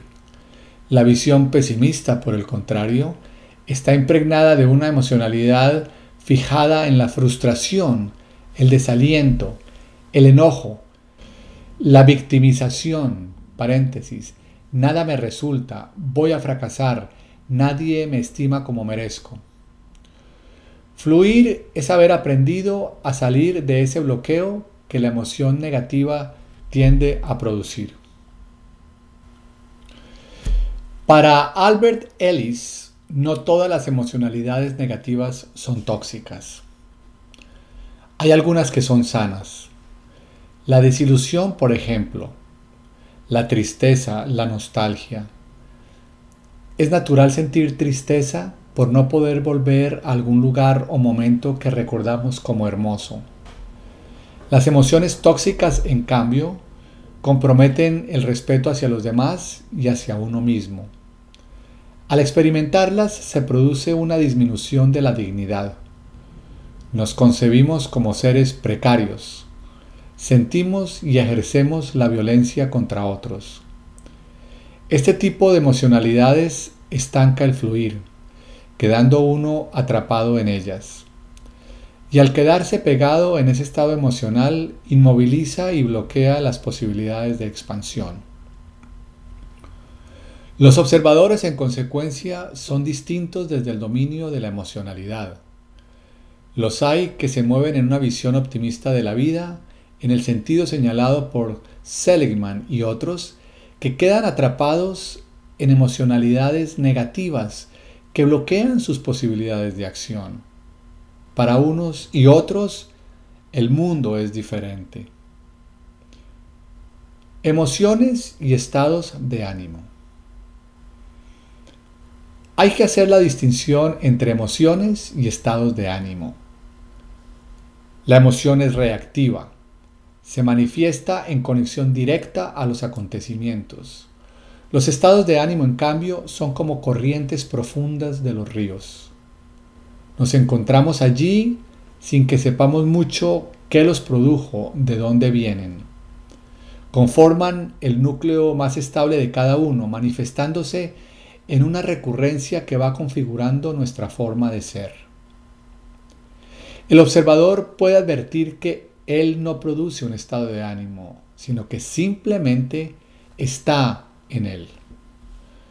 Convertirse en un observador de la emocionalidad implica partir por, identificarla como emocionalidad y no como, comillas, atributo del mundo o la manera, comillas, como las cosas son.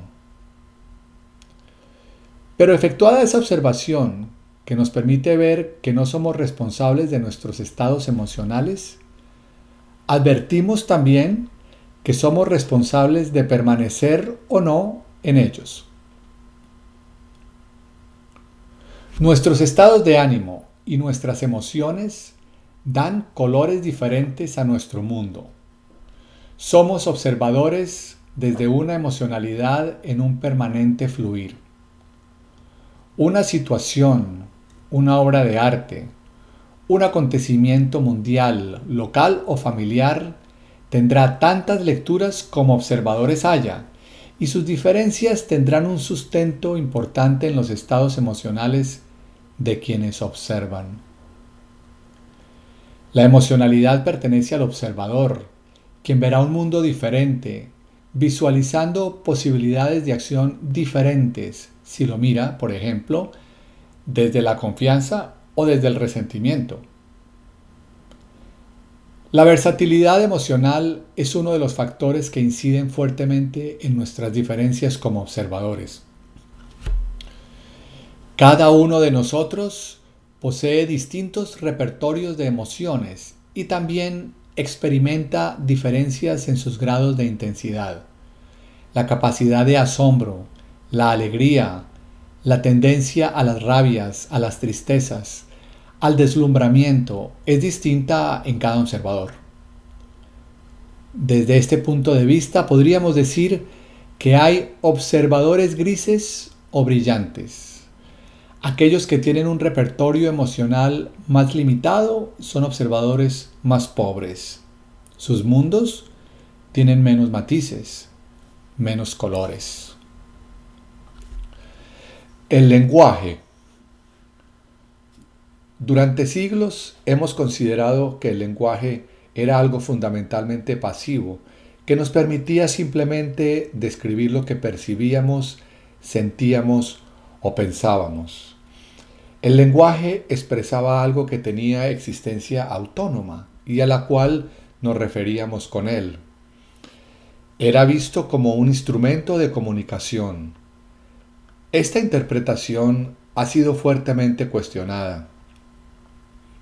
Hoy reconocemos que al hablar no solo describimos lo que observamos, sino que intervenimos en el mundo, modificamos nuestras relaciones con los demás y contribuimos al desarrollo de nuestra propia identidad como personas. El lenguaje, sostenemos, es generativo. Cuando le decimos a alguien, comillas, te pido que te cases conmigo, te perdono por lo que hiciste. Te invito a formar parte de mi próximo proyecto. No estamos describiendo nada. Estamos haciendo que algo que probablemente no habría pasado antes de nuestro hablar, ahora pueda pasar.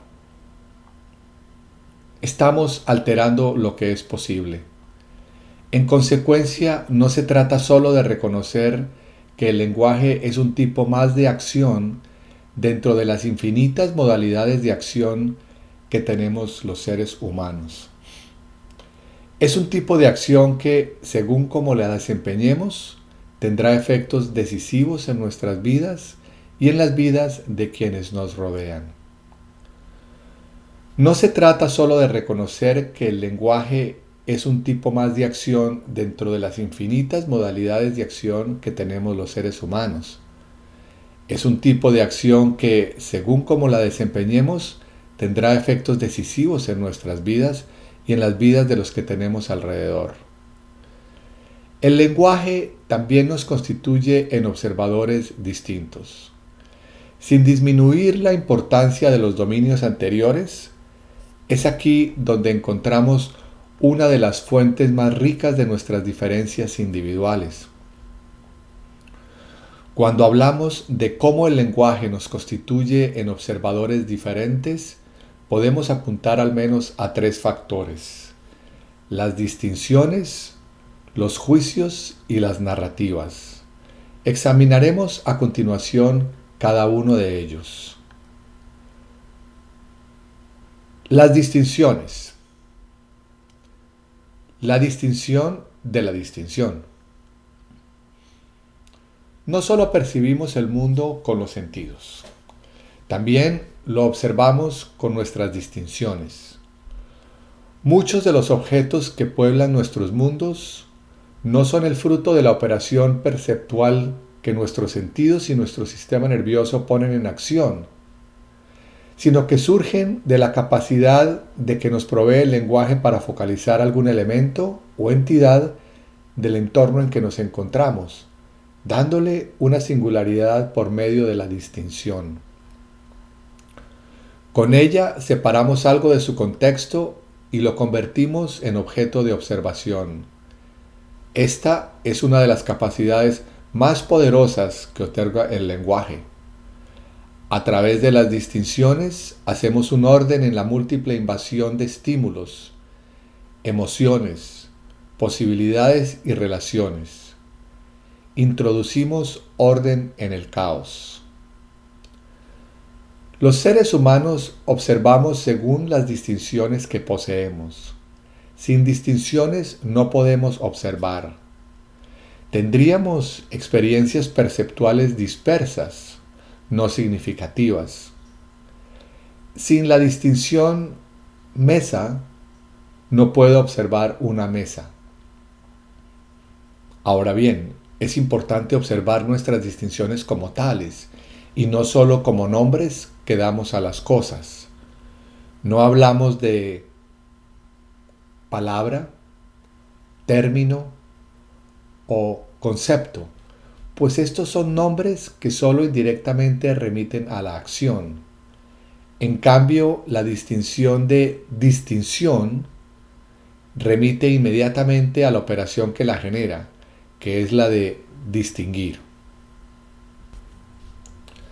Al observar nuestras distinciones como tales, entonces, estamos destacando la operación de hacer la distinción. Ella no existe como distinción en el mundo externo. Somos nosotros quienes hacemos las distinciones. Al distinguir especificamos, identificamos las entidades que pueblan nuestro mundo y ello resulta de una operación lingüística que efectuamos. No podemos observar algo para lo cual no tengamos una distinción. Y de las diversas distinciones resultan mundos diferentes y posibilidades de acción diferentes. Un cielo estrellado. Para ilustrar el papel que les cabe a las distinciones en la configuración lo que observamos, vamos a contar un cuento. Voy a suponer que estoy en una casa de campo, alejado de la ciudad. Es de noche y no hay luna ni nubes en el cielo. En un determinado momento salgo de la casa, me paro a la intemperie, miro hacia arriba y observo el cielo lleno de estrellas. Se dirá que no hay nada especial en lo que me ha pasado y que a cualquier persona que se someta a las mismas condiciones que he descrito le pasaría lo mismo que me ha pasado a mí y por tanto vería, como yo, un cielo lleno de estrellas. Pues bien, eso es falso. No puede ver estrellas quien previamente no posea la distinción de estrella. Bueno, Podrá alguien argumentarme, tal vez no las llame estrellas, por cuanto esa persona quizás no hable castellano, pero no podrá dejar de ver las estrellas, pues ellas están allí, solo que las llamará con otro nombre. Pues no, respondo yo. No importa cómo las nombre, no importa cómo las llame. Si esa persona no posee la distinción de estrella, Cualquiera sea el idioma que hable, no le será posible observar estrellas. No puede ser, me contraargumentará. En la medida en que sus sentidos no estén afectados, esa persona inevitablemente verá las estrellas puesto que ellas están allí. Y yo seguiré insistiendo en que eso no es posible, pues lo que constituye a las estrellas en estrellas es precisamente la distinción de estrella. Consecuentemente diré, quien no posea la distinción de estrella, simplemente no puede observar estrellas. ¿Pero qué observará entonces? me interpelará. No lo sé, responderé yo. Muchas cosas, pero de algo estoy seguro. No podrá ver estrellas. Sin la distinción de estrella, no podemos ver estrellas. Ante el desconcierto que suscita mi postura, me doy cuenta de que debo ir algo más lejos.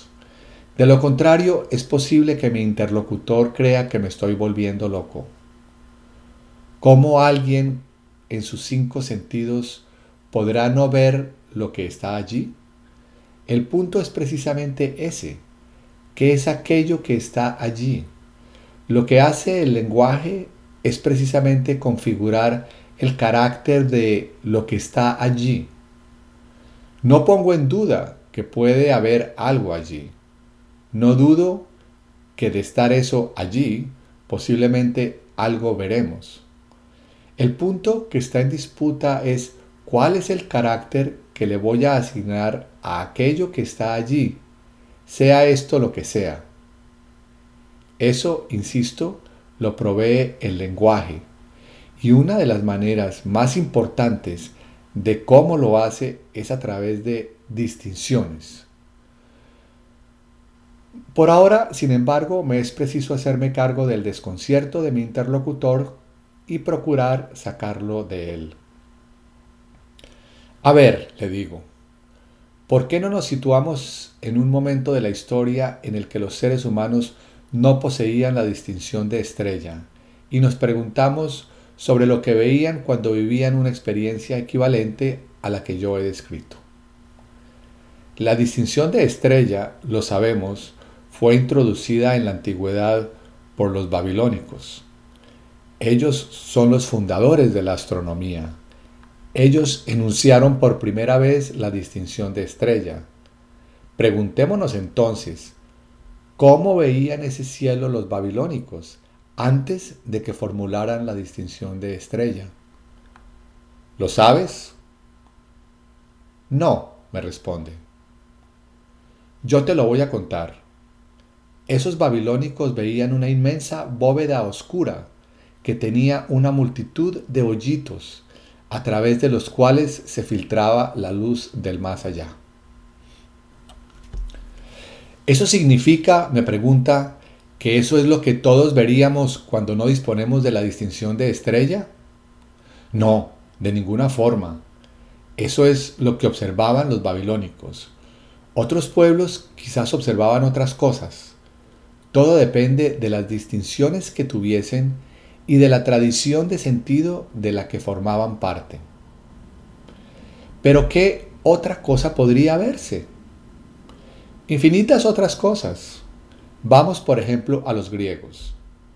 Luego de que los babilónicos introdujeran la distinción de estrella, esta distinción llegó a los griegos, y sabemos que ellos hicieron nuevas contribuciones en el campo de la astronomía.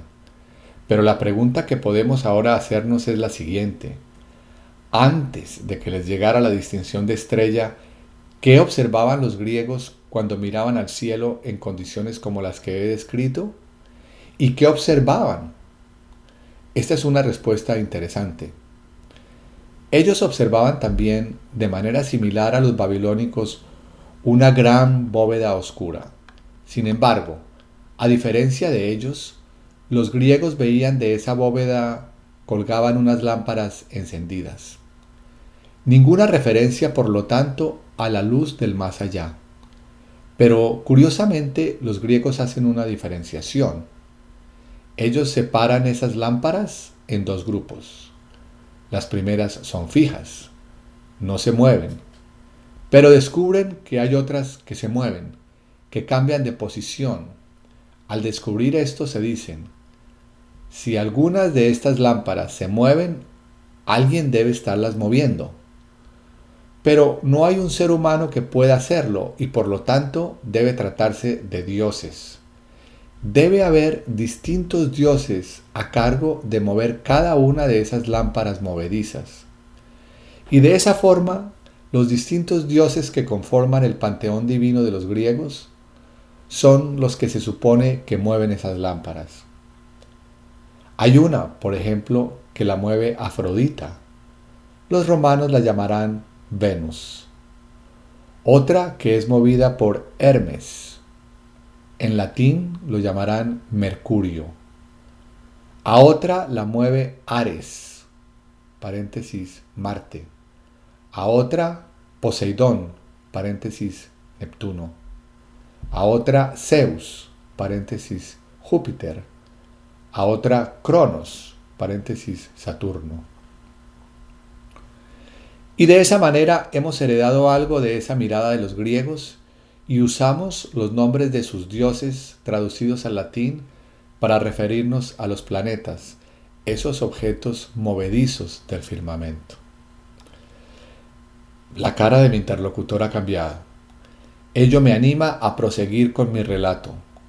Todavía no he logrado mostrarle cabalmente el poder de las distinciones y el papel que les cabe en la manera como observo tanto el mundo como a mí mismo. Pues bien, le digo, volvamos al comienzo de mi relato, cuando me encontraba en el campo, de noche, observando ese cielo lleno de estrellas. Y hagamos aparecer en escena a un amigo mío, que es un astrónomo, una persona dotada con distinciones que yo no poseo. Hola Rafael, ¿qué estás haciendo? me dice. ¿En qué estás? Hola, le respondo. Estoy aquí conmovido, observando este cielo único, lleno de estrellas, sintiendo que me conecto con el infinito. A ver, a ver, me replica. Creo que te precipitas en tus conclusiones. Vamos por partes. Tomemos primero eso del infinito. ¿Estás consciente de que eso es solo un decir, verdad? Pues lo que estás viendo es solo un pedazo pequeño de la tercera capa de una galaxia en un universo en el que posiblemente hay millones de galaxias. El infinito es mucho mayor de lo que tú eres capaz de observar. Pero, ¿te das cuenta? Le digo, con lo que has dicho me acabas de expandir el mundo. Yo que creía que me conectaba con el infinito y tú me dices que esto no es más que un pequeñísimo rincón del universo. Pequeñísimo, efectivamente, pero hay más. Tú me hablas de un cielo lleno de estrellas, como si todo lo que hubiera fueran estrellas. ¿Y hay acaso alguna otra cosa? le pregunto. Yo no veo sino estrellas, el resto es solo oscuridad. Pues te equivocas. Ni solo estrellas, ni solo oscuridad. Déjame introducir algunas distinciones. Tú parecieras llamar estrella todo punto iluminado. Pero tras esa luz hay dos tipos de cuerpos celestes muy diferentes. Estrellas son aquellos cuerpos que poseen luz propia y que logramos ver por el reflejo de su propia luz. ¿Y es que hay acaso algunos cuerpos que tienen luz que no sea propia? Le pregunto yo. Tal cual. Hay muchos cuerpos que aunque se ven iluminados, solo reciben la luz de alguna estrella, y esa es la luz que vemos en ellos. Déjame introducir algunas distinciones adicionales. La tierra donde vivimos es un cuerpo sin luz propia. De lo contrario, no podríamos vivir en ella, pues nos quemaríamos vivos. Ella pertenece a un sistema de cuerpos sin luz, tales como ella, que giran alrededor de una estrella, el Sol. Lo llamamos el sistema solar. De noche, el Sol se encuentra del lado opuesto de la Tierra y por lo tanto no lo vemos, y el cielo se nos muestra oscuro. Sin embargo, la luz del Sol alcanza a llegar a estos otros cuerpos sin luz del sistema solar, cuerpos que llamamos planetas, permitiendo que los veamos iluminados. Pero se trata de planetas, no son estrellas. ¿Y me puedes mostrar algunos? Por supuesto. ¿Ves aquel cuerpo luminoso al que estoy apuntando? Es la primera luz que vemos en la tarde, al caer la noche, y la última luz que vemos en el amanecer. Se trata del planeta Venus. No tiene luz propia. ¿Hay otros? Muchos otros. Mira aquel rojizo que se encuentra a ese otro lado ese es el planeta Marte. Tampoco posee luz propia. La luz que vemos en él es la luz del Sol reflejada en su superficie. Lo vemos rojizo por cuanto contiene gran cantidad de azufre. ¿Ves ese otro a ese lado? ¿Ese pequeñito? Me indica apuntando nuevamente con el dedo. Pues ese es Mercurio, es otro planeta de nuestro sistema solar. ¿Y ves ese otro un poco más grande allá? Pues ese también es un planeta. Es el más grande del sistema solar. ¿No lo vemos tan grande? Pues está más lejos que los anteriores. Es Júpiter. ¿Y qué más puedes mostrarme?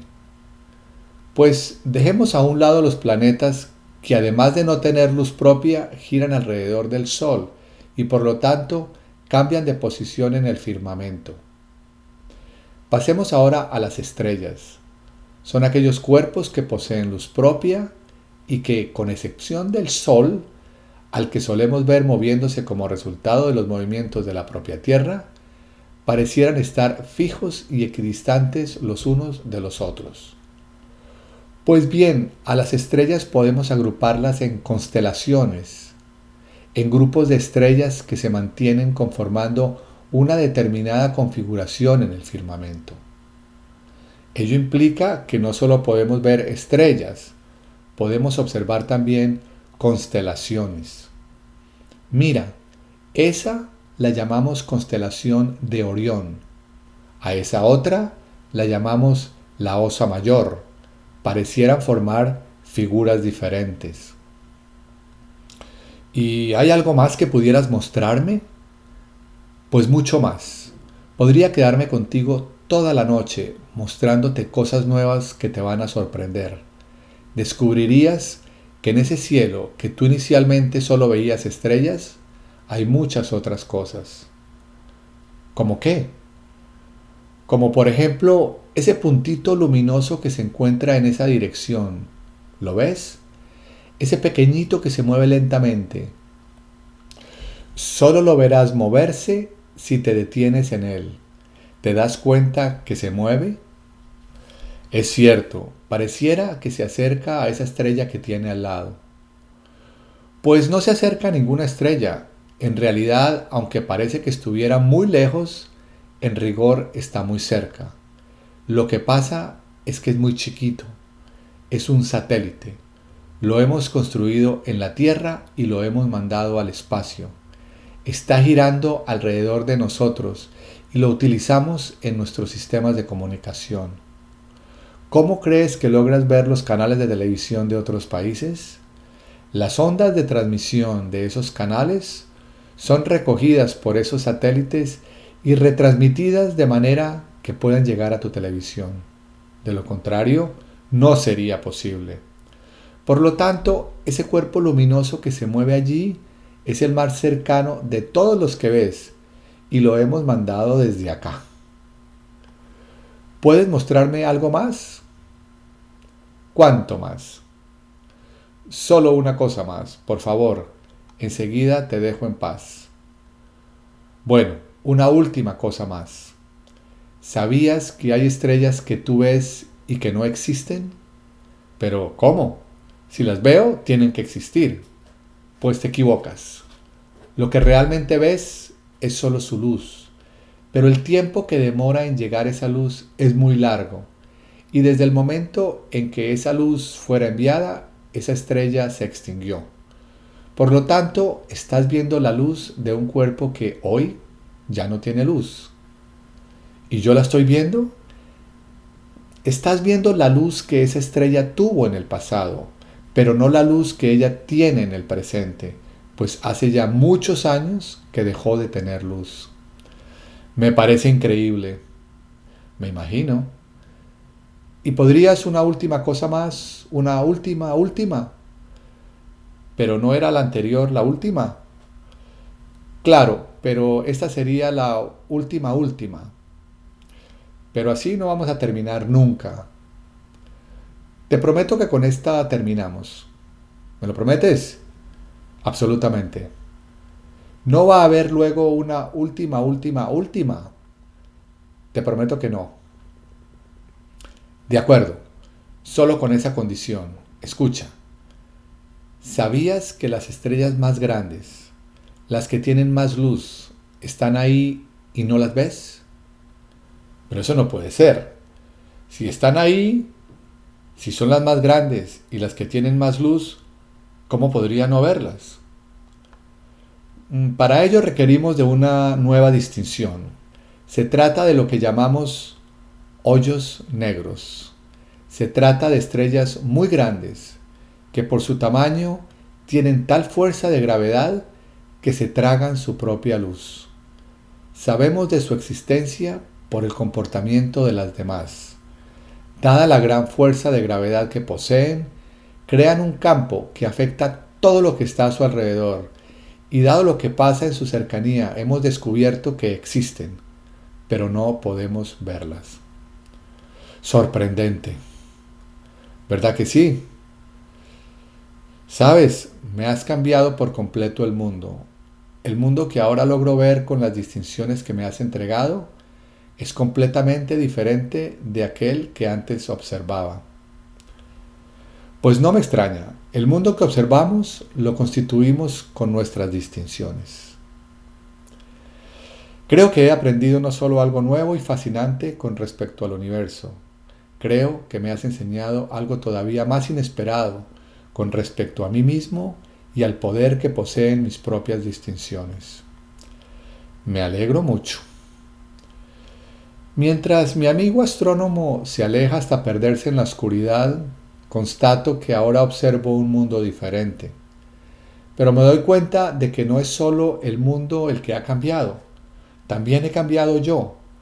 He cambiado el observador que yo era. Vuelvo ahora mi mirada hacia mi interlocutor. Me percato que su rostro tiene ahora algo que no tenía al inicio de nuestra conversación. Algo nuevo. Me doy cuenta de que posiblemente está pensando que a partir de mi relato no solo ha cambiado mi mundo y he cambiado yo, tengo la impresión que siente que él también ha cambiado. Ahora sonríe. Me pregunto si algo similar le habrá sucedido al lector.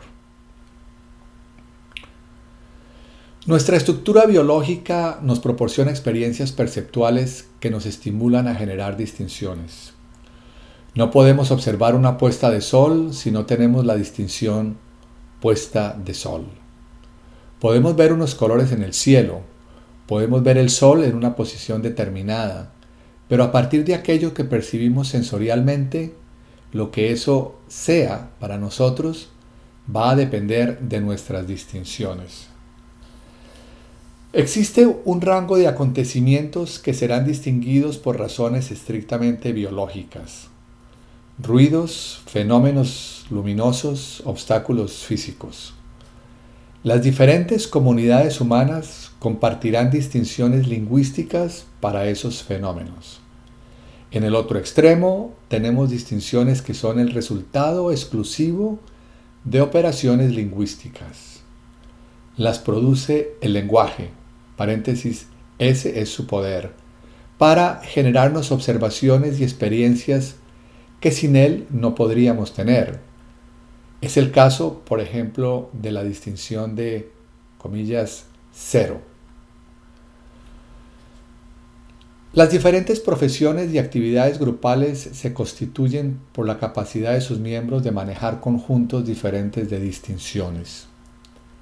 Existe una suerte de, comillas, metalenguaje, constituido por las distinciones que los miembros de esos grupos manejan, cuyos códigos son operativos y proveen de economía y eficacia a las acciones que emprenden dentro de ese ámbito.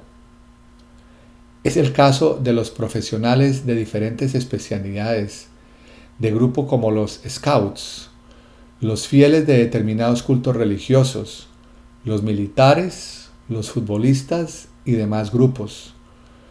Lo que los hace afines y operantes es el conjunto de distinciones que comparten y que, a su vez, marcan la diferencia con aquellos que no participan en ese determinado grupo humano. Ello les permite hacer observaciones que otros no pueden hacer e intervenir de la manera particular que caracteriza a esa comunidad. El aprendizaje de nuevas distinciones expande la mira del observador, constituye mundos diferentes y lo lleva a emprender acciones que sin esas distinciones no habría emprendido. Mientras no las incorporemos, habrá cosas que no veremos y limitaremos nuestras observaciones y nuestra capacidad de acción. Los juicios. Los observadores que somos nos constituimos, entre otros factores, a partir de los juicios que emitimos. Llamamos juicios a aquellos actos de lenguaje a través de los cuales tomamos posición frente al acontecer. Con ellos calificamos a las personas, los objetos, las situaciones, en fin, todo aquello que nos atañe o nos circunda. Ellos inciden poderosamente en las acciones que emprendemos o que optamos por no llevar a cabo. Mi juicio de que una persona es simpática o agradable me moverá a invitarla a mi casa. Mi juicio de que la persona que me recomendó esa película no es confiable, en paréntesis, en materia de cine, hará que me abstenga de ir a ver la película. Al hablar de los juicios es importante distinguirlos de las afirmaciones. Se trata de dos actos de lenguaje diferentes. Esta diferencia, sin embargo, no es siempre obvia. El supuesto de que el lenguaje describe la realidad nos hace generalmente considerar que la aseveración, comillas, París es la capital de Francia, es del mismo tipo que, comillas, París es una ciudad bellísima. En efecto, ambos enunciados se ven muy parecidos. Ambos parecen estar describiendo la ciudad de París. La única diferencia parece ser de contenido. En un caso hablamos de la propiedad, comillas, ser la capital de Francia, y en el otro de, comillas, ser una ciudad bellísima. Por siglos hemos mirado estos enunciados de manera similar, suponiendo que cuando hablamos de apreciaciones valóricas, estamos haciendo referencia a una medida objetiva, independiente de quien habla. Muchas de nuestras concepciones acerca del bien, del mal, de la justicia, de la belleza y la verdad están basadas en el supuesto de que podemos tratarlas en forma objetiva, con independencia del observador que hace la aseveración. Y esto sucede en todos los ámbitos de nuestra vida cotidiana. En general, no separamos del todo enunciados tales como, comillas, mi hija Susana ayer no hizo su tarea de matemáticas y, comillas, mi hija Susana es negligente. Si examinamos los enunciados mencionados en los ejemplos anteriores, advertiremos que aquellos que están en primer lugar, paréntesis, París es la capital de Francia, mi hija Susana ayer no hizo su tarea de matemáticas, constituyen afirmaciones. El lenguaje de las afirmaciones es el que utilizamos para hablar de lo que sucede. Es el lenguaje de los fenómenos o de los acontecimientos.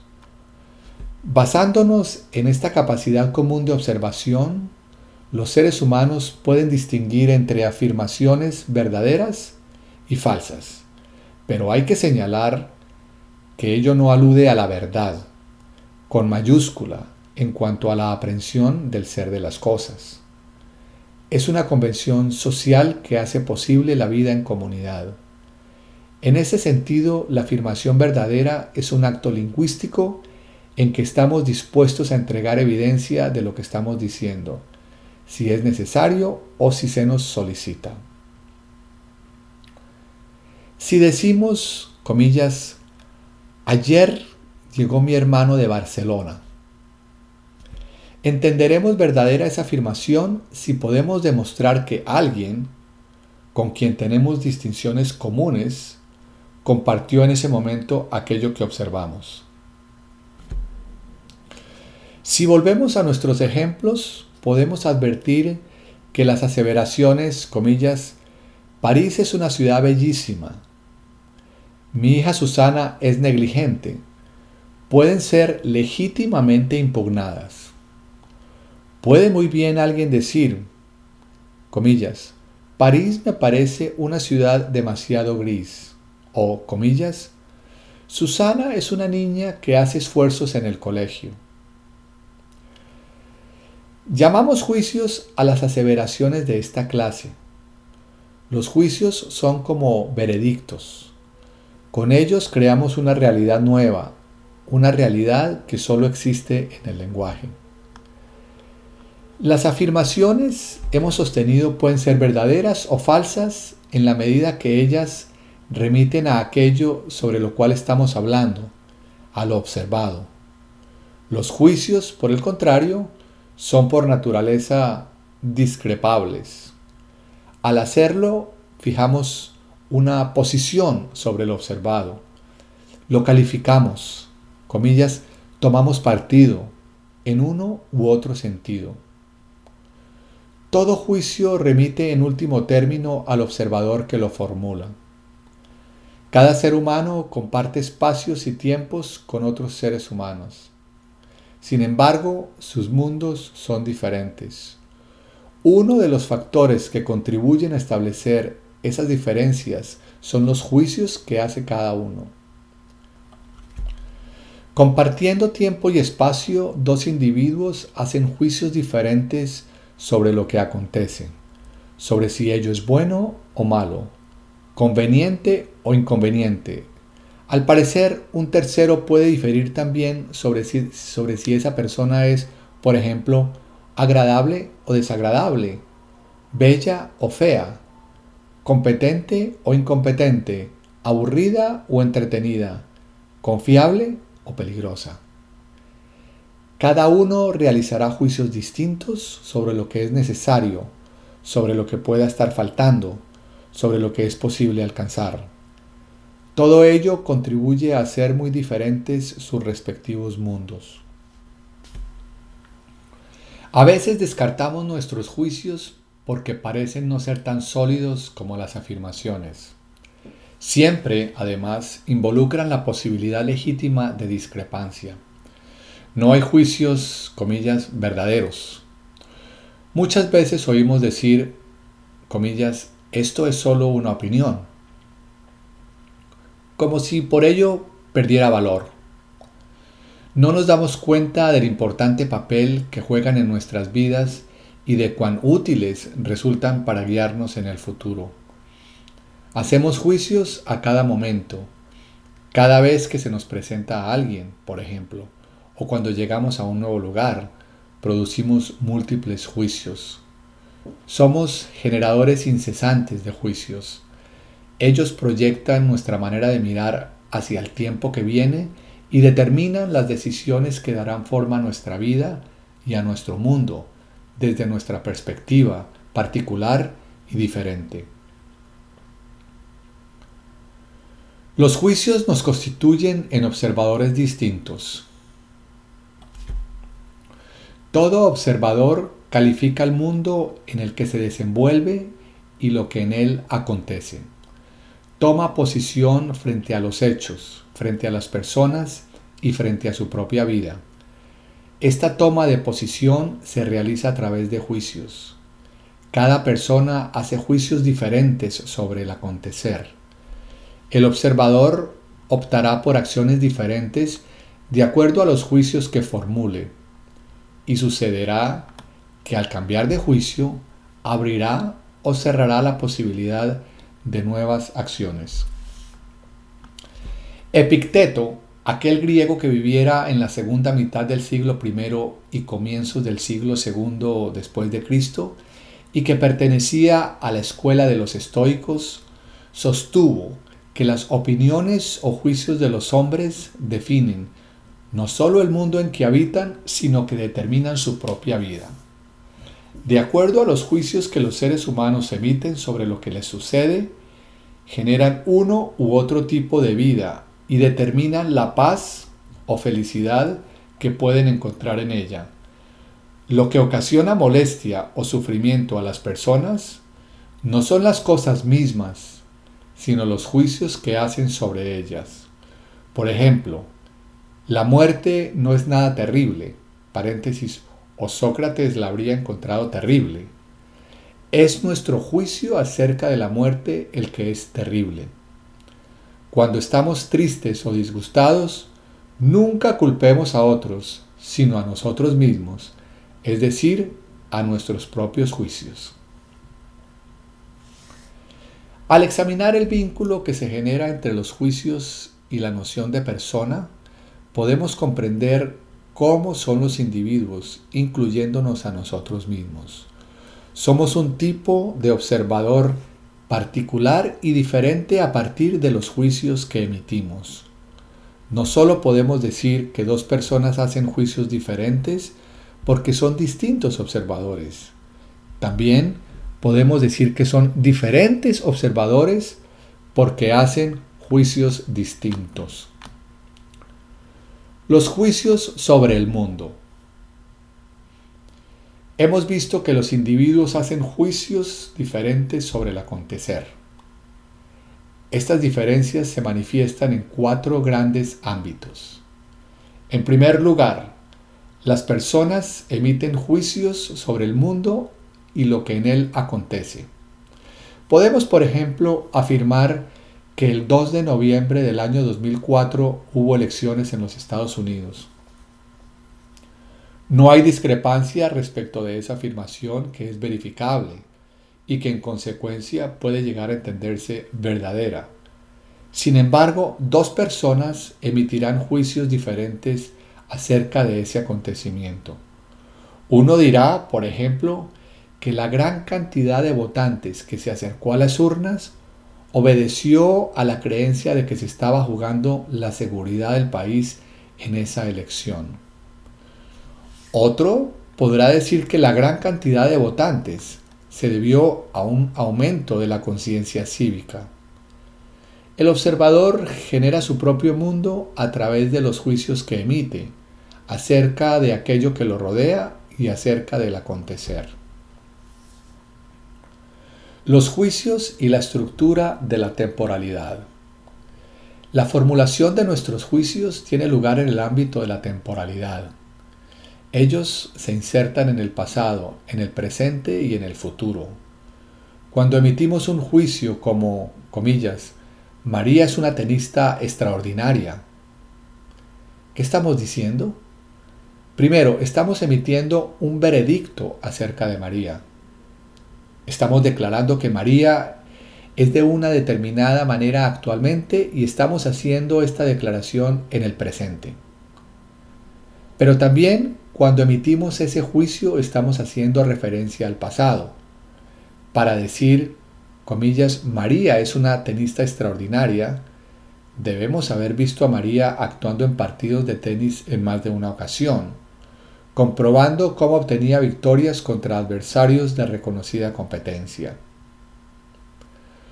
Los juicios también hablan acerca del futuro. Cuando emitimos un juicio estamos implicando que sobre la base de ciertas acciones observadas en el pasado, se pueden esperar ciertas acciones en el futuro. De este modo somos capaces de anticipar lo que puede suceder más adelante. Esta es una de las funciones que cumplen los juicios, lo que manifiesta su importancia en la vida. A través de ellos podemos entrar en el futuro con menos incertidumbre, con un sentido mayor de seguridad, con una estimación probable de lo que podemos esperar. si tenemos la responsabilidad de designar el equipo seleccionado de tenis y tenemos el juicio de que María es una muy buena jugadora, podemos inclinarnos a confiar en ese juicio y nominarla para el próximo campeonato. Los juicios proyectan al observador en la estructura del tiempo. Los juicios sobre uno mismo, sobre los demás y sobre la vida.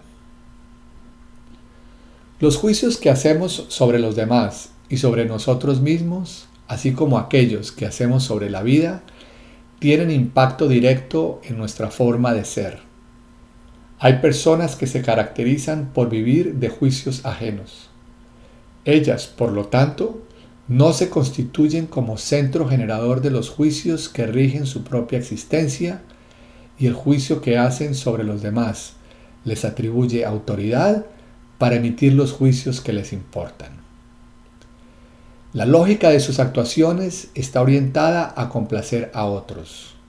Sus vidas pasan a estar dirigidas por fuerzas que no controlan.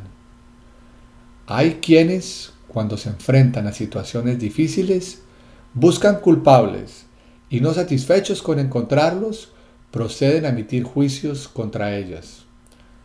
Por lo general tenemos nuestros culpables favoritos, pero muy a menudo nos culpamos a nosotros mismos y procedemos con una cadena de juicios denigratorios contra nosotros. Decimos, por ejemplo, comillas, qué torpe soy, parece que no aprenderé nunca. Mm, pero frente a situaciones similares, habrá otros que se remitan a los hechos y restrinjan sus juicios al dominio de lo sucedido. Asumen entonces que esta es una situación puntual que se refiere a una competencia específica en el dominio, por ejemplo, del cocinar, de conducir un automóvil o de las matemáticas, sin entrar en una descalificación global de sí mismos. Juicios diferentes, distintas formas de ser, vidas diferentes. El observador define, circunscribe, o expande modalidades diferentes de relación y convivencia, así como campos de acción, a partir de los juicios que formula acerca de sí mismo, acerca de los demás y acerca de la vida, y especialmente de su propia vida. Las narrativas. Un tercer elemento dentro del dominio del lenguaje que juega un papel determinante en el tipo de observador que somos son las narrativas.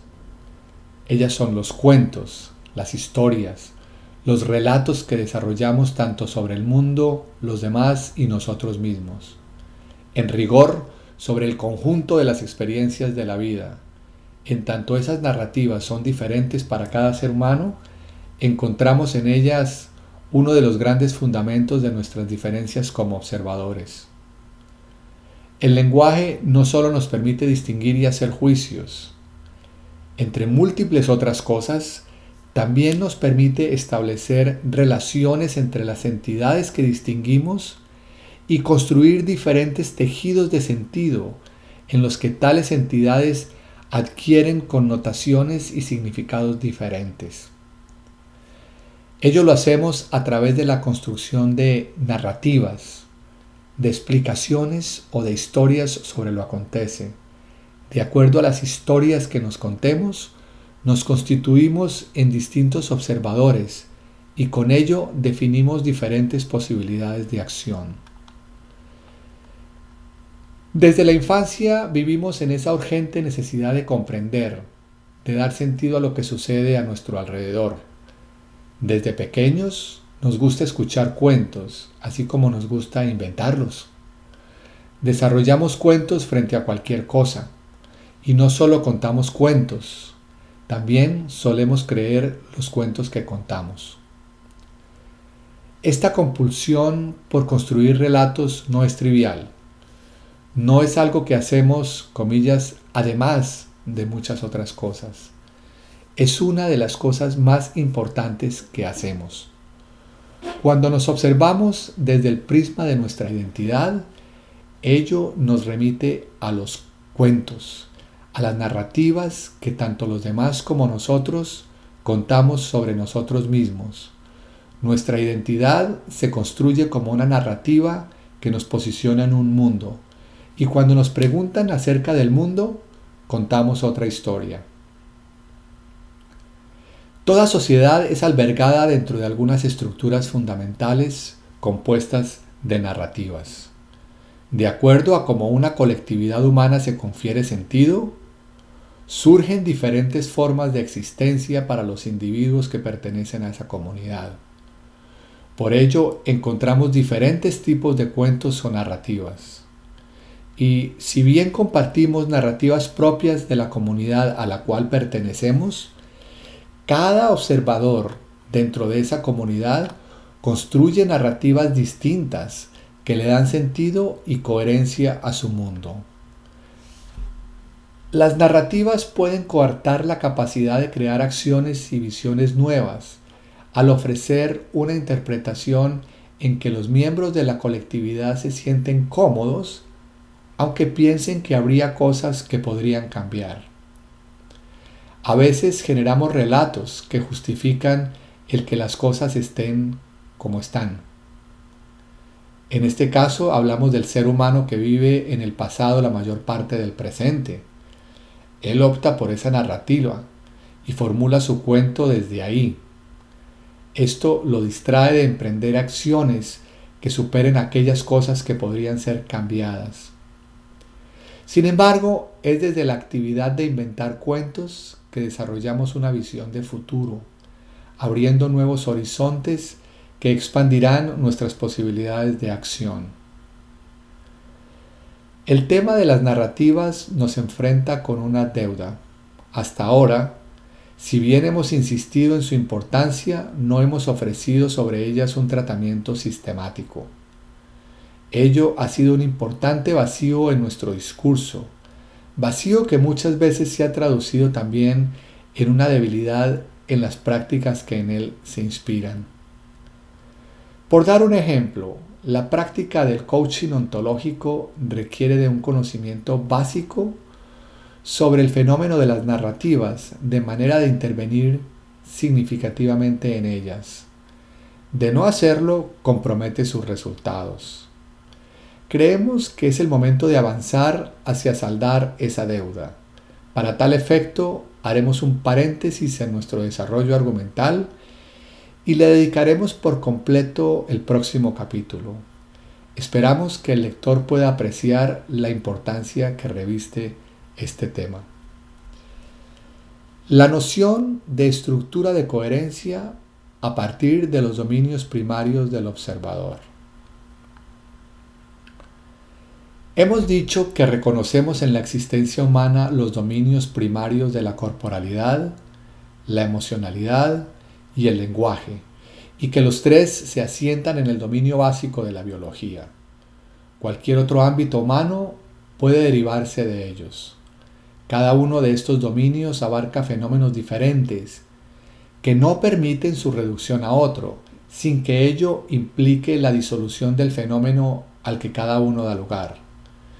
La autonomía de estos tres dominios primarios, sin embargo, no impide estrechas relaciones de coherencia entre ellos.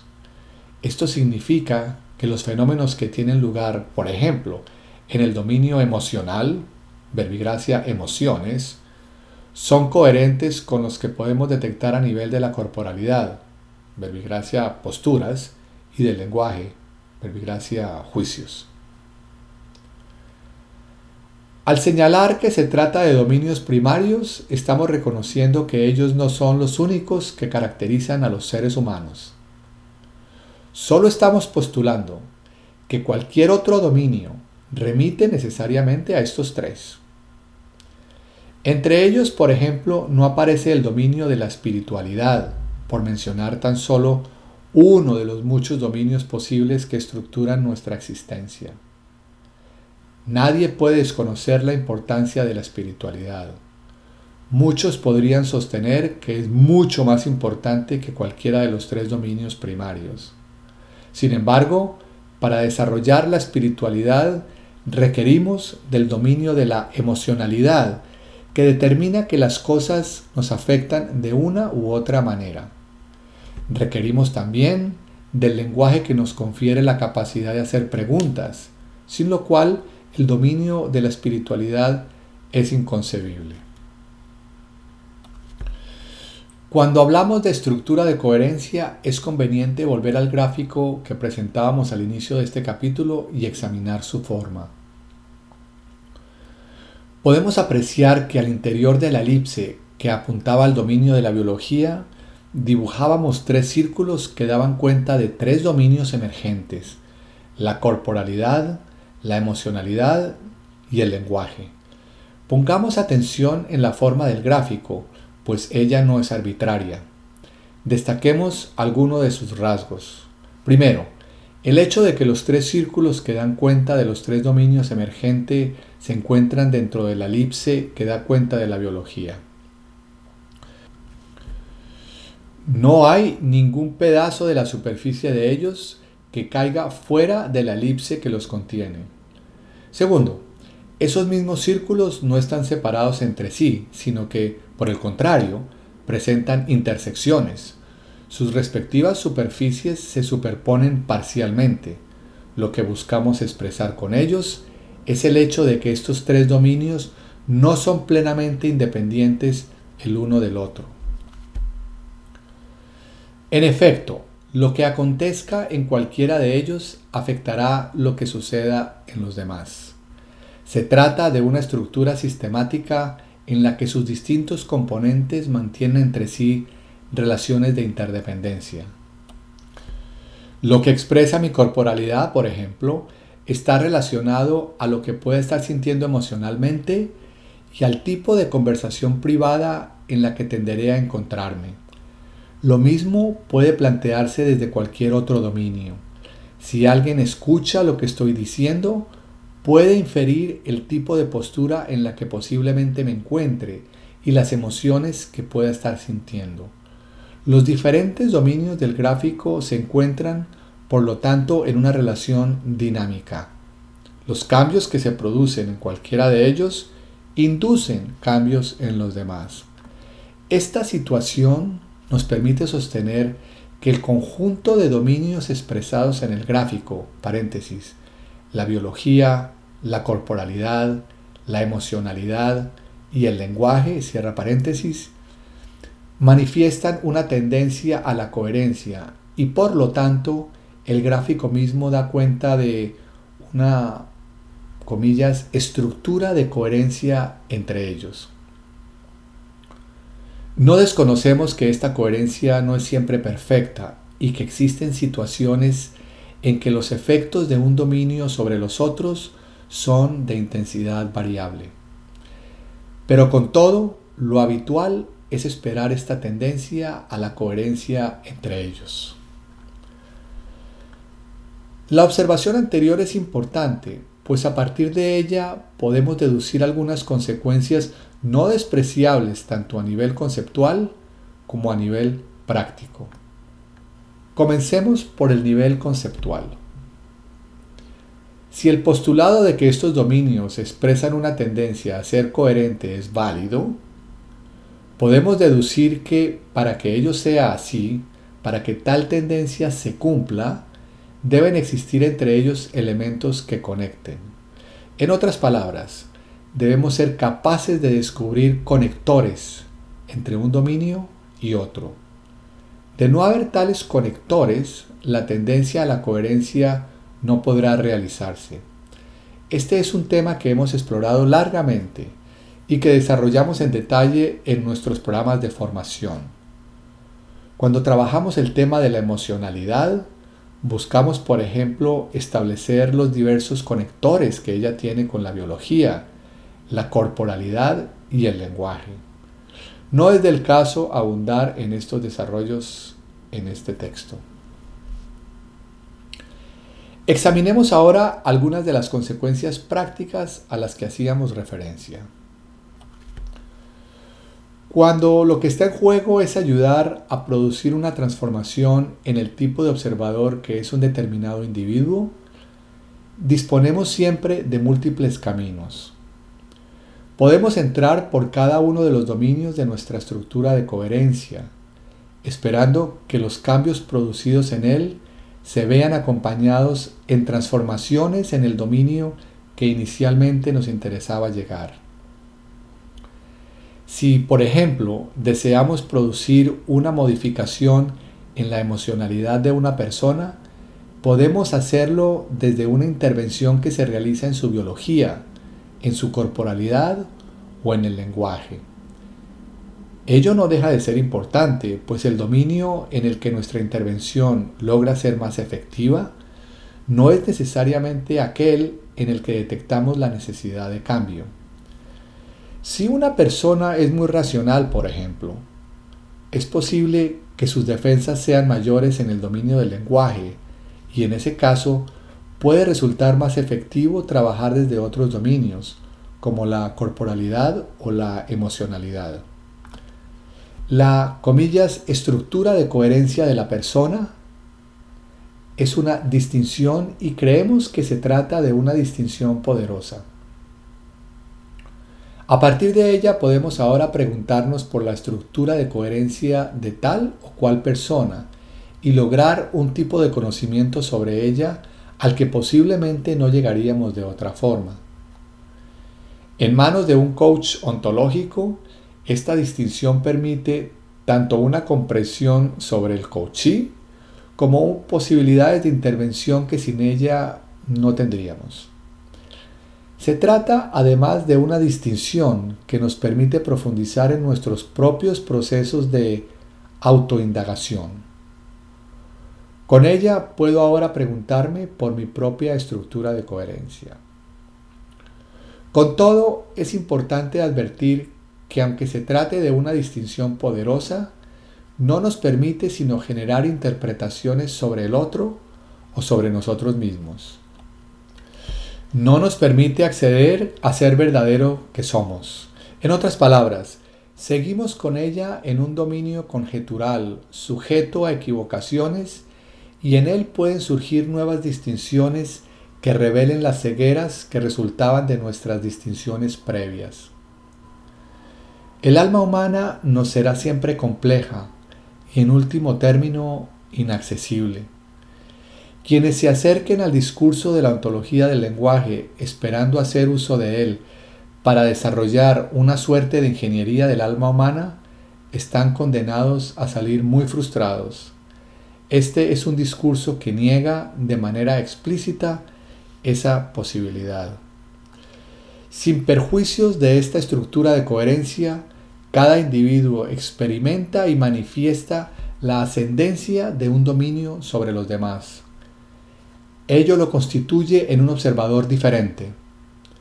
Hechos o circunstancias similares son observadas de diferente manera por diferentes observadores según predomine en ellos la corporalidad, la emocionalidad o el lenguaje aun cuando los tres dominios estén activamente presentes y conectados en la situación. Cada individuo puede observar qué dominio tiene mayor peso o presencia en su actuar y en la construcción de su mundo, y a partir de ahí puede trabajar el equilibrio y coherencia con los otros dominios.